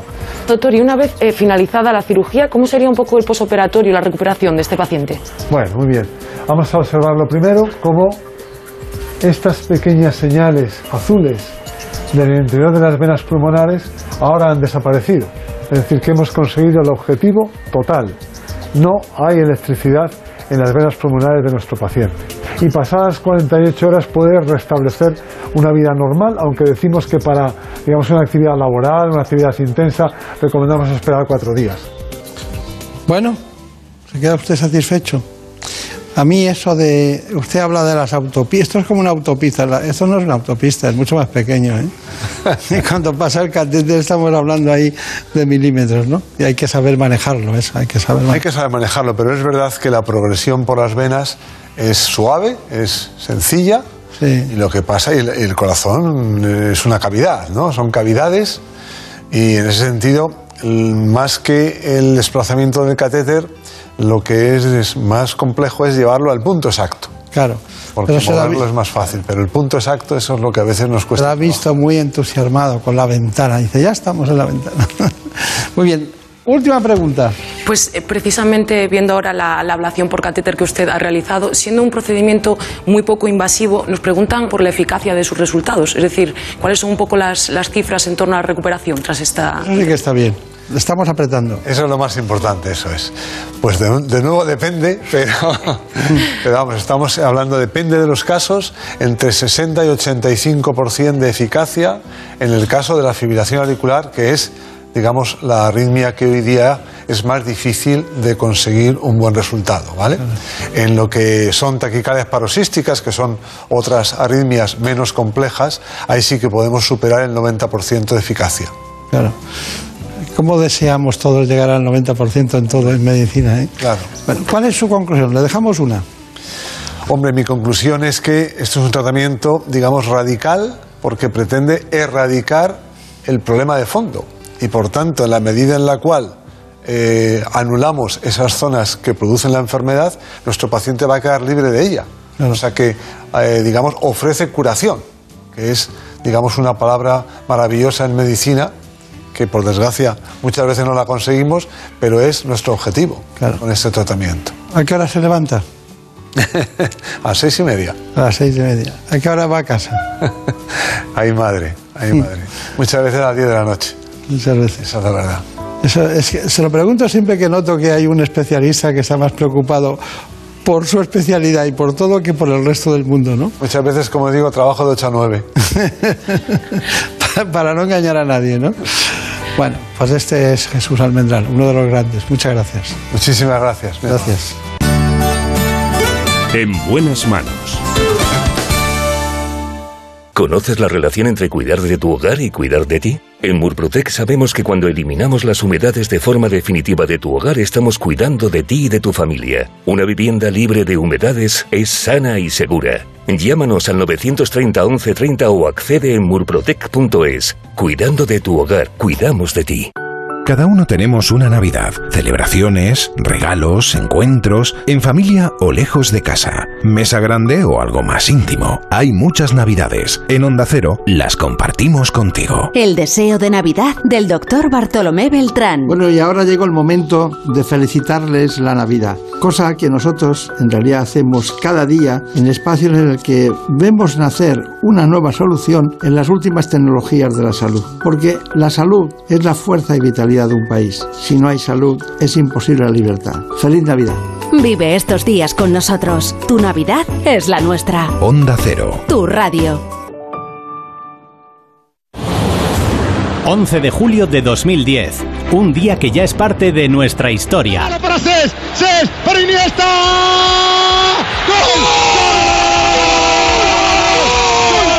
Fue en el Mundial de Sudáfrica. España alcanzaba por primera vez la final. En el minuto 116 con un gol de Andrés Iniesta, España se proclamaba campeona del mundo. ¡Al fin! ¡Al fin! ¡Al fin lo conseguiremos! ¡España 1! ¡Serás eterno Iniesta! ¡Serás inmortal Iniesta! ¡Holanda 0! Fue la culminación a un torneo en el que la selección fue de menos a más, superando a rivales como Portugal o Alemania.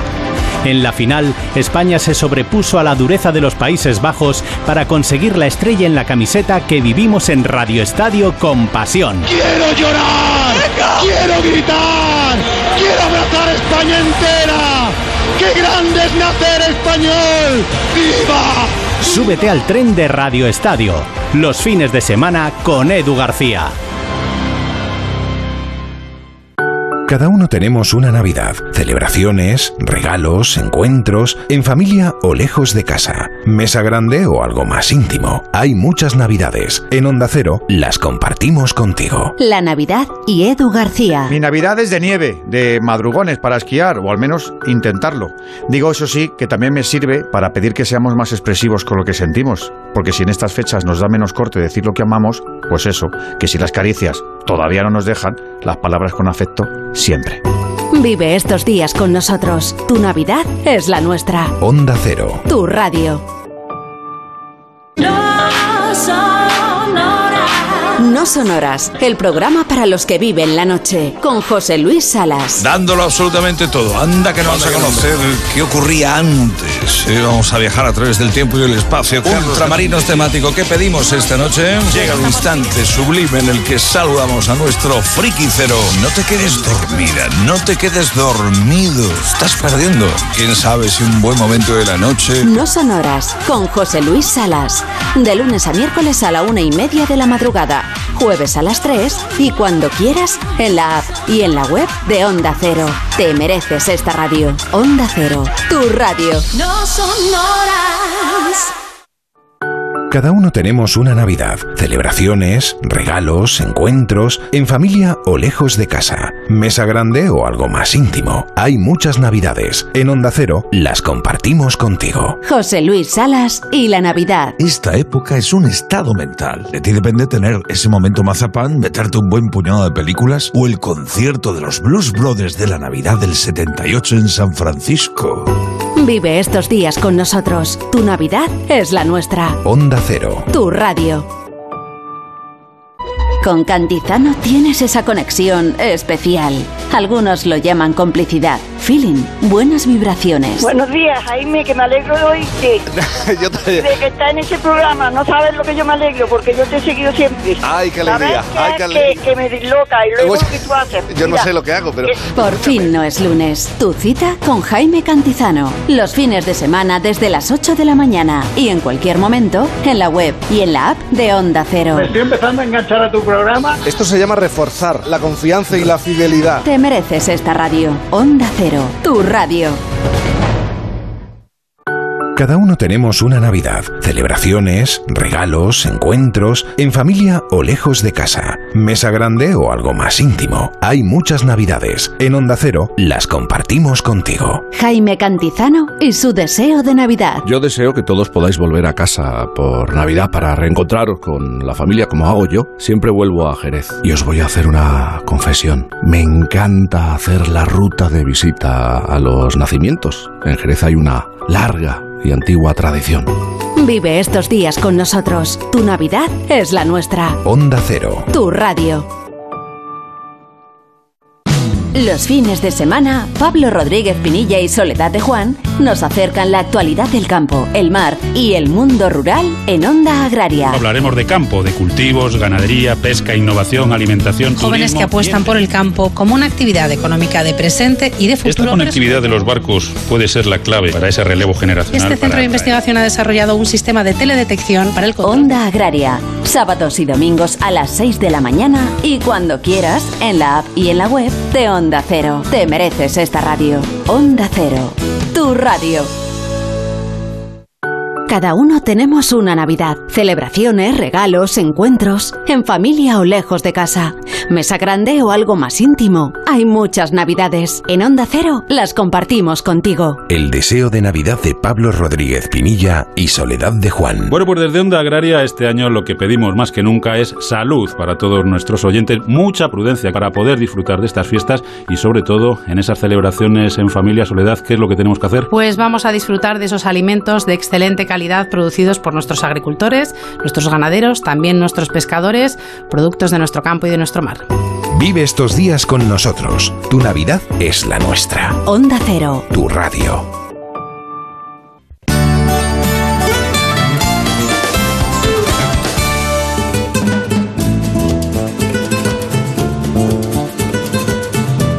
Ha llegado el momento de conocer lo que publican nuestros compañeros de La Razón en ese suplemento de A tu Salud. Saludos desde La Razón. Como ya es tradición, el último suplemento anual de A Tu Salud es un número especial y en este caso de más de 60 páginas dedicado a recordar los temas más importantes del año que han copado nuestras portadas durante estos últimos meses. Y muy a nuestro pesar, el coronavirus ha seguido siendo el gran protagonista de nuestras páginas durante todo este año. Por eso hacemos un resumen de la sucesión de las diferentes olas que cada vez han afectado a pacientes más jóvenes. También recordamos la importancia de la vacunación en todas las edades y detallamos los grandes hallazgos en cuanto al tratamiento de la COVID-19. Además, recordamos que un estudio español pionero en el mundo demostró en el mes de marzo que seguir la dieta mediterránea de manera fiel permite reducir el riesgo de contagio por SARS-CoV-2 hasta en un 66%. Y además de los reportajes más importantes del año, este domingo también publicamos artículos de opinión de los principales protagonistas del sector sanitario en nuestro país, firmado tanto por líderes de laboratorios farmacéuticos como por los máximos representantes de las instituciones del sector sanitario. Este número tan completo es nuestra forma de agradecerles su apoyo cada semana durante un año más y la mejor manera de invitarles a que sigan con nosotros también el próximo 2022. Un año que deseamos que llegue cargado de mucha salud para todos ustedes. Sigan cuidándose durante estas fiestas. En A Tu Salud seguiremos trabajando para ayudarles a ponerlo en práctica. Feliz año nuevo. En buenas manos.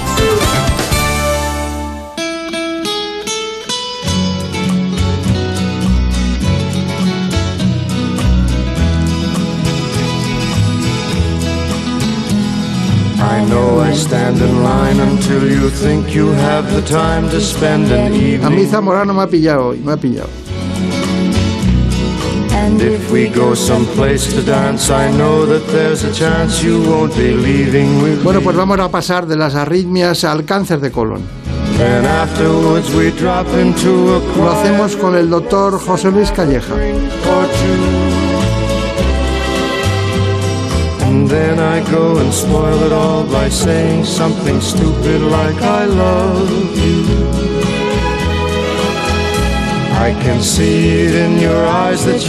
¿Sabían que más del 90% de los tumores de colon se pueden curar si se detectan a tiempo? ¿Lo sabían? And though it's just a line to you for Vamos a hablar con un gastroenterólogo de postín. Me refiero científico. Es un hombre que trabaja diariamente en el Hospital Puerta de Hierro de Madrid. El doctor José Luis Calleja. Veamos el informe late and I'm que tenemos para ustedes. En buenas manos. El programa de salud de Onda Cero. El cáncer de colon es el tumor maligno de mayor incidencia en España. Se espera que este 2021 se diagnostiquen más de 43.000 nuevos casos y es ya la segunda causa de muerte por cáncer en nuestro país, por detrás del de pulmón. Los síntomas más comunes son los cambios en el ritmo intestinal, la presencia de sangre en las heces o el dolor abdominal, pero muchas veces este tumor no muestra signos de alarma hasta que está en fase avanzada, por lo que son esenciales los programas de cribado. Y es que en más de un 90% de los casos se pueden curar si se detecta a tiempo. La edad es el factor de riesgo fundamental y es en torno a los 50 años cuando deben comenzar los controles rutinarios. Las pruebas diagnósticas fundamentales son la colonoscopia y el test de sangre oculta en heces. Y para que estos cribados sean de total eficacia, es necesario mantenerlos en el tiempo según las recomendaciones que el médico indique a cada paciente. Aunque en la mayoría de los casos este tumor aparece de forma esporádica, entre un 5 y 10% de los casos es hereditario. Las formas más frecuentes son el síndrome de Lynch y la poliposis adematosa familiar. Y cuando hay varios casos en la familia o se diagnostica a una edad joven, los expertos recomiendan acudir a las unidades de consejo genético. Y para la población general, la mejor forma de prevenirlo es llevar un estilo de vida saludable, evitar el sedentarismo y la obesidad y sustancias como el tabaco y el alcohol. Contamos hoy con el doctor José Luis Calleja del Servicio de Gastroenterología del Hospital Puerta de Hierro. Sepan que además trabaja en el Hospital La de Madrid y es profesor de la Universidad Autónoma de esta ciudad. Bueno, eh, siempre le conocerán ustedes en este espacio porque hemos casi abusado de él hablando muchas veces de- del hígado, de la hepatitis C, del cáncer hepático, de muchos problemas de este tipo, pero es gastroenterólogo, por tanto, hoy hemos acudido a su conocimiento para entender mejor el cáncer de colon. Doctor Calleja, entonces, eh, una, una cuestión. ¿Cómo sabe usted que alguien tiene un cáncer de colon? Es decir, yo le podría decir, ¿cómo se diagnostica? Pero cuando usted olfatea en la, en la anamnesis, cuando está hablando con él, nota que po- podría serlo, porque es evidente que hay un momento en que está claro, pero antes de eso. Ah, A pesar de que la mayor parte de los tumores pueden aparecer en un entorno asintomático, y esto realmente probablemente luego podremos hablar de cómo intentar eh, prevenirlos o por lo menos diagnosticarlos incluso antes de que presenten síntomas, en la consulta muchos pacientes vienen con síntomas que pueden sugerir la presencia de un cáncer de colon. Por ejemplo, alteración del ritmo intestinal. Pacientes que de repente cambian su hábito intestinal, que habitualmente eran estreñidos y de repente empiezan a tener un número mayor de deposiciones, o por el contrario, que tenían un ritmo normal y de repente se hacen más estreñidos, que tienen alteraciones analíticas, por ejemplo, que tienen un cierto grado de anemia, que tienen dolor abdominal, deben ser síntomas, sobre todo en los pacientes por encima de 45 años, que nos tienen que hacer poner, levantar la bombillita sobre que puede ser un cáncer de colon. Claro, claro, claro. Bueno, eh, tengo muchísimos datos, pero hay uno fundamental y es que eh, hay una serie de elementos que utilizan ustedes, ¿no? Aquí todo el mundo dice, me voy a hacer una colonoscopia, ¿no? Pero hay muchas cosas. ¿Eh? Sabemos, Yo estoy seguro que usted les hace una exploración abdominal a todos, ¿eh? Obviamente en cualquier paciente hay que hacerla siempre. paciente. Bueno, y luego, y luego, si se dan alguno de esos síntomas, ¿qué hace lo primero? ¿Qué exploración hace? Vamos a ver, si el paciente tiene síntomas, como le he comentado, de alteración del ritmo intestinal, tiene eh, anemia o tiene algún síntoma que sugiere la presencia potencial posible de una neoplasia de colon, la exploración de referencia es la colonoscopia. Otra cosa es que realmente, eh, como hablaremos probablemente en una fase posterior, si en población general asintomática, la colonoscopia es el mejor método para detectar cáncer de colon asintomáticos. Pero en sintomáticos, sin duda alguna, la exploración de referencia es la colonoscopia. La colonoscopia es una exploración, ahora comentábamos que pues, eh, eh, mucha gente se la hace de una manera rutinaria, que ha cambiado tanto en cuanto ahora la hacemos una sedación completa, con lo cual realmente es una prueba habitualmente indolora, con un número escasísimo de complicaciones en manos expertas, que permite la visualización directa de, de toda la mucosa colónica, con lo cual el diagnóstico es muy sensible y muy preciso. Claro. Bueno, eh, hay alguien que, que por lo que sea tiene un familiar que le diagnostican un cáncer de colon. Eh, ¿cómo, cómo, cómo haría usted el árbol de preocupación y quién está indicado a hacerle la- una colonoscopia? ¿Qué tipo de familiar? ¿De primer grado? ¿Cómo es eso?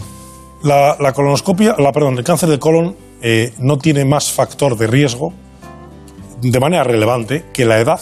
¿eh? Casi todos los cánceres aparecen en pacientes mayores de 45 años, aunque lógicamente hay excepciones en, en pacientes eh, más jóvenes.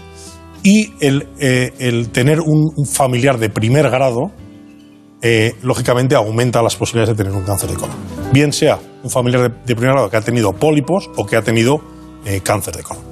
En los pacientes que han tenido un antecedente de primer grado, eh, habitualmente les recomendamos hacerse una colonoscopia a partir de los 50 años o 10 años año- antes del caso índice que, eh, que es- al que se refiere. Es decir, si su padre ha tenido un cáncer de colon a los 40 años, recomendamos hacerse la colonoscopia 10 años anteriormente. Y si es, como es habitualmente, a partir de los 50 años, lo recomendamos, como digo, eh, a partir de esos 50 años hacerse una prueba de, de control. Las recomendaciones varían en diferentes sociedades, pero básicamente, como prueba de screening o de despistaje en población de riesgo, de riesgo elevado, que tiene un familiar, por lo tanto, eh, de primer grado, se recomienda la colonoscopia. Bien. Bueno, supongo que el adenocarcinoma es el más frecuente de todos. Pero puede haber incluso sarcomas y puede haber carcinoides de algún tipo, de todo tipo, incluso hasta melanomas puede haber en... Puede haber metástasis de otro tipo de tumores, pero es excepcional. Bien, bien. Más del 95% de los tumores de colon suelen ser adenocarcinomas. Y, y le llegan a usted porque a lo mejor no son, son entre 3 y un 4%, eh, pueden tener la poliposis adeno- adenomatosa familiar, ¿no? En esos casos, ¿se, han encontrado algunas? Sí, sí. Eh, de hecho, en la mayor parte de hospitales, en el nuestro, en el Hospital de la Luz, tenemos una consulta de cáncer de colon de alto riesgo que precisamente evalúa a familias en los cuales ya no solo hay un caso de un familiar de primer grado, sino hay varios casos entre familiares de, de- de primer grado que tienen eh, cáncer de colon. Son situaciones excepcionales, tanto del síndrome de Lynch como la poliposis anematosa familiar, etcétera, que predisponen a, a tener tumores eh, colónicos y que son pacientes que necesitan otro tipo de seguimiento diferente. Un seguimiento mucho más cercano, con endoscopias. Incluso en algunos casos tenemos que indicarles la resección del colon como una medida profiláctica. Es decir, en algunos pacientes es tan eh, seguro que van a tener un cáncer de colon que en muchos casos se hace una, una resección del colon casi en su Con totalidad. anatomía patológica negativa, pero se hace. Exactamente. Se hace para que el, digamos, el segmento de colon que nos queda por revisar sea lo menor posible con la mejor calidad de vida para los pacientes. Eh, he leído algo de la poliposis adenomatosa familiar atenuada. ¿Por qué? Porque hay formas diferentes de, de presentación dependiendo de la, eh, de la carga genética que tenga eh, e- ese paciente. Y hay pacientes que tienen unas manifestaciones más floridas que se acompañan de otra serie de tumores y por otro lado existe una, una variante, vamos a decir, más eh, con menos afectación, que son las, las, eh, las, eh, las variantes de un- una poliposis atenuada. Claro. Es, las dos son malas, pero es peor el síndrome de Lynch, ¿no? Bueno, obviamente, insisto, depende de, de la carga genética, depende de la situación, pero efectivamente, el síndrome de Lynch en muchas de las familias se acompaña de adenocarcinomas en gente muy joven. Eh, Hay familias en el hospital que tienen eh, cáncer de colon hasta pacientes de 14, 15 y 16 años. ¿no? Claro, Entonces, bueno, lógicamente eh, afecta a gente más joven, a veces son tumores más agresivos, tumores que son más difíciles de diagnosticar en algunos casos y que por lo tanto tienen un peor comportamiento. ¿Cómo diría usted que ha afectado la situación generada por el coronavirus en los programas de, cribado de cáncer de colon?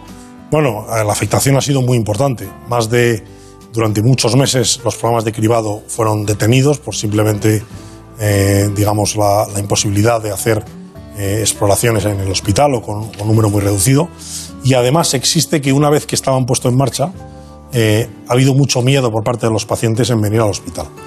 Incluso pacientes asintomáticos han presentado, de alguna manera, un retraso en el diagnóstico que tiene lógicamente un impacto en que se diagnostican los pacientes más avanzados y por lo tanto con peor capacidad de curarles. ¿eh? Hay que darse cuenta que un tumor localizado en el colon se cura más de un 90%. Eh, Pero siempre que se diagnostique a tiempo. Exactamente. Y la pregunta que yo digo, ¿qué, qué entienden por diagnosticarse a tiempo?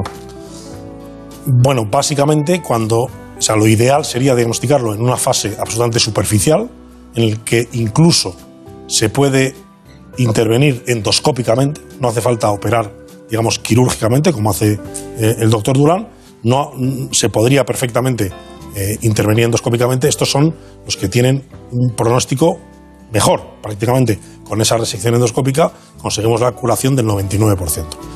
Obviamente lo que te- entendemos por tumor localizado es obviamente el que está en el colon y sobre todo el que no ha llegado a invadir profundamente la pared del colon. Por lo tanto, la que tiene menos posibilidades tanto de recidiva local como de metástasis a distancia. Claro, claro, claro. Eh, me imagino que siempre seguirá el mismo proceso abandonado a su curso, ¿no? Habrá primero invasión linfática y luego hematológica y luego peritoneo total, ¿no? Así. Tiene, que, tiene que ver mucho con la profundidad de la afectación de la pared colon. Cuanto más superficial, mejor pronóstico. ¿Alguna pregunta más?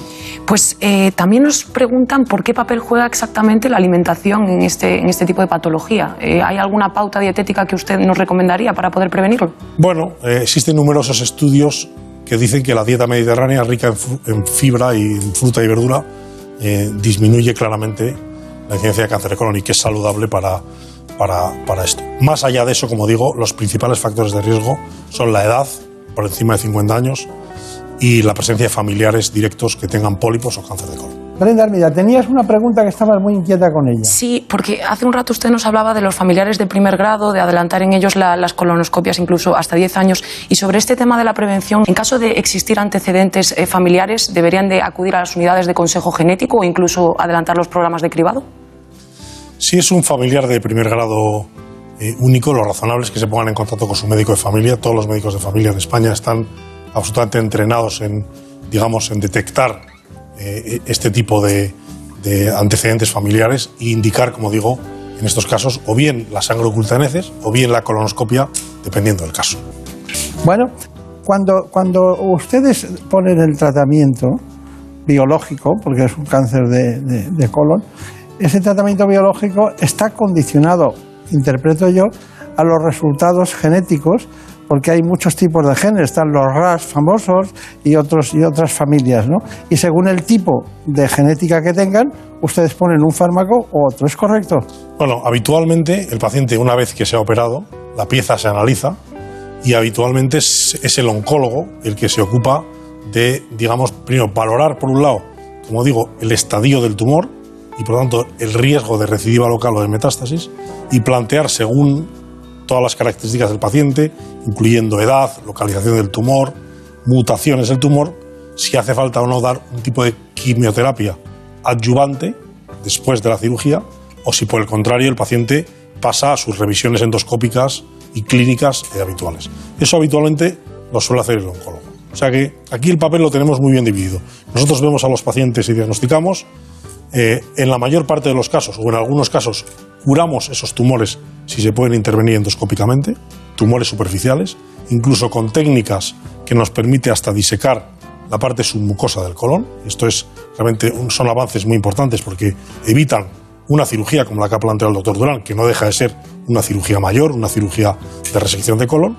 Los casos que son más avanzados tienen que operarse y los casos que se operan y además tienen una profundidad mayor de afectación tienen que pasar luego al oncólogo que se encarga de diseñarles un tratamiento oncológico de quimioterapia habitualmente a la medida de ese paciente, teniendo en cuenta sus mutaciones, la localización del tumor, la edad del paciente. Bueno, ¿Cuánto tiempo, diríamos, está rehabilitado? Eh, ya sé que han- tienen que pasar cinco años para decir que puede, podría estar curado, pero eh, diríamos, ¿cuánto tiempo tarda todo ese proceso primero? Bueno, el- eh, nosotros intentamos tener al paciente intervenido en, en cualquier escenario, sanidad pública o privada, mucho menos de un mes. Es decir, que desde que se diagnostica hasta que se opera y habitualmente el tratamiento oncológico directo suele comenzar una vez el paciente está recuperado de la cirugía, que con la las técnicas laparoscópicas pueden empezar en muy pocas semanas y se suele extender, dependiendo del tipo de tratamiento, entre seis meses y un año después de la cirugía. A partir de ahí el paciente sigue revisiones y dependiendo de la extensión del tumor, pues ya tiene otro tipo de tratamientos quimioterápicos o no, o simplemente seguimiento endoscópico y clínico. Muy bien, usted ha dicho que aumentaba con la edad el riesgo, efectivamente, y las asociaciones de pacientes están trabajando mucho para hacer una concienciación colectiva de este problema. Recuerdo las campañas de la Cruz Roja como otras muchas asociaciones, pero hay una que es eh, concretamente la aso- Asociación Europa Colon. ¿La conoce, no? Perfectamente. Los pacientes de cáncer colorectal cuentan con un valioso apoyo gracias a asociaciones como Europa Colon. Las principales labores que hacemos es apoyar a los pacientes en cuanto a asesoría laboral, asesoría jurídica y luego también hacemos eh, pues, reuniones de apoyo mutuo entre pacientes que comparten experiencias las cuales resultan muy útiles. Europa Colon desarrolla su actividad en todo el país. Resolver las necesidades de los pacientes es su principal objetivo. Otra de las patas que tenemos es reivindicar o hacer una labor de lobby con la administración en cuanto a reivindicar pues, una equidad en cuanto a los tratamientos eh, de cáncer colorectal entre las comunidades autónomas y que no exista una desigualdad ¿no? en, en el acceso a los tratamientos. Las actividades que más éxito tienen entre este grupo de pacientes son las reuniones o coloquios, ya que generan un mejor conocimiento de la enfermedad. Todas estas reuniones, digamos que son un poco el- la clave de bóveda en la cual sustenta la, la asociación, las reuniones de apoyo mutuo. Ahora es verdad que con la época de la pandemia pues no nos podemos reunir de manera presencial, pero bueno, de vez en cuando organizamos eh, jornadas eh, vía online. La colonoscopia es decisiva para el diagnóstico de este tipo de cáncer. A Manuel Rozano le salvó la vida. Yo no tenía ningún síntoma físico. Luego lo tenía el cáncer, que eso le pasa a mucha gente. Es un cáncer que no avisa, es un cáncer que, que te sale y no, tienes, no sabes que tienes ese tumor. Desde la asociación animan a la población a participar en los programas de cribado, ya que detectado a tiempo el cáncer de colon tiene un índice de supervivencia del 90%. Insistimos, pero también en que hay que ir al especialista, ¿no? Eso está, no sabía que tenían ustedes en la luz una unidad concretamente de, de cáncer colorectal. Bueno, tenemos una unidad multidisciplinaria en la cual están oncólogos, cirujanos y gastroenterólogos eh, encargados de dar a los pacientes eh, la mejor opción de tratamiento. Yo creo que este, eh, esta gente de la Asociación Europa Colon ha, hecho, ha remarcado lo que es más importante, la, aceptación que hay que tener a los programas de cribado. el cribado de cáncer de colon es claramente, probablemente, el cribado más efectivo que hay, incluso muy superior, por ejemplo, al del cáncer de mama, que tiene una aceptación muchísimo mayor. Claro. Sin embargo, eh, en los programas de cribado que hay eh, en la sanidad pública en España, la, la tasa de aceptación es en muchos casos por debajo del 50%. Es decir, del 50% de la gente que se avisa que le toca por, por edad hacerse una prueba de sangre oculta en heces, no de una colonoscopia. Solo el 50% acaba, digamos, entregando esa prueba en el centro de salud. Es muy importante recalcar que eh, hay que intentar que esta cifra crezca para poder detectar casos asintomáticos, casos precoces, casos en una fase en la cual se pueda curar más fácilmente y con mejor resultado. Está claro. Bueno, ¿alguna conclusión? ¿Algo que quiera remarcar Bueno, yo creo con que, lo que hemos, acaba de remarcado, decir? hemos remarcado casi todo. Es un cáncer de colon muy importante en gente asintomática. Está, por lo tanto, indicado el cribado. El cribado es muy efectivo y la gente no tiene que tener miedo. La colonoscopia a día de hoy es una exploración segura, una exploración que se hace eh, en casi todos los casos, en la mayor parte de los casos, con una sedación que hace que sea una prueba razonablemente confortable y que permite salvar muchas vidas. Bueno, pues nada, mucha suerte, muchas gracias, que sea Muchas muy gracias feliz. por la invitación siempre. Y hasta, y hasta pronto. En buenas manos. Beso tuyo, contigo me voy. No me lo pregunto, contigo me voy. Que se me fue del alma, contigo me voy. Yo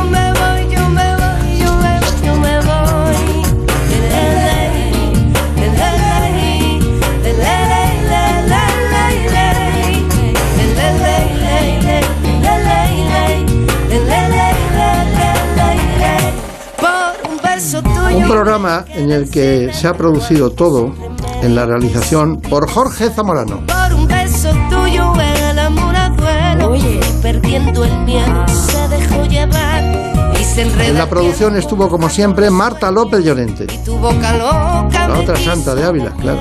Por un beso tuyo ya no tengo dueño acércate un poco muéveme a un beso tuyo. Les dejamos, les ruego que esta mañana vean el programa En qué me pasa doctor, concretamente en la sexta. No lo olviden, cada semana a las 9 de la mañana. Un beso tuyo, contigo me voy. No juegues conmigo, contigo me voy. Quédate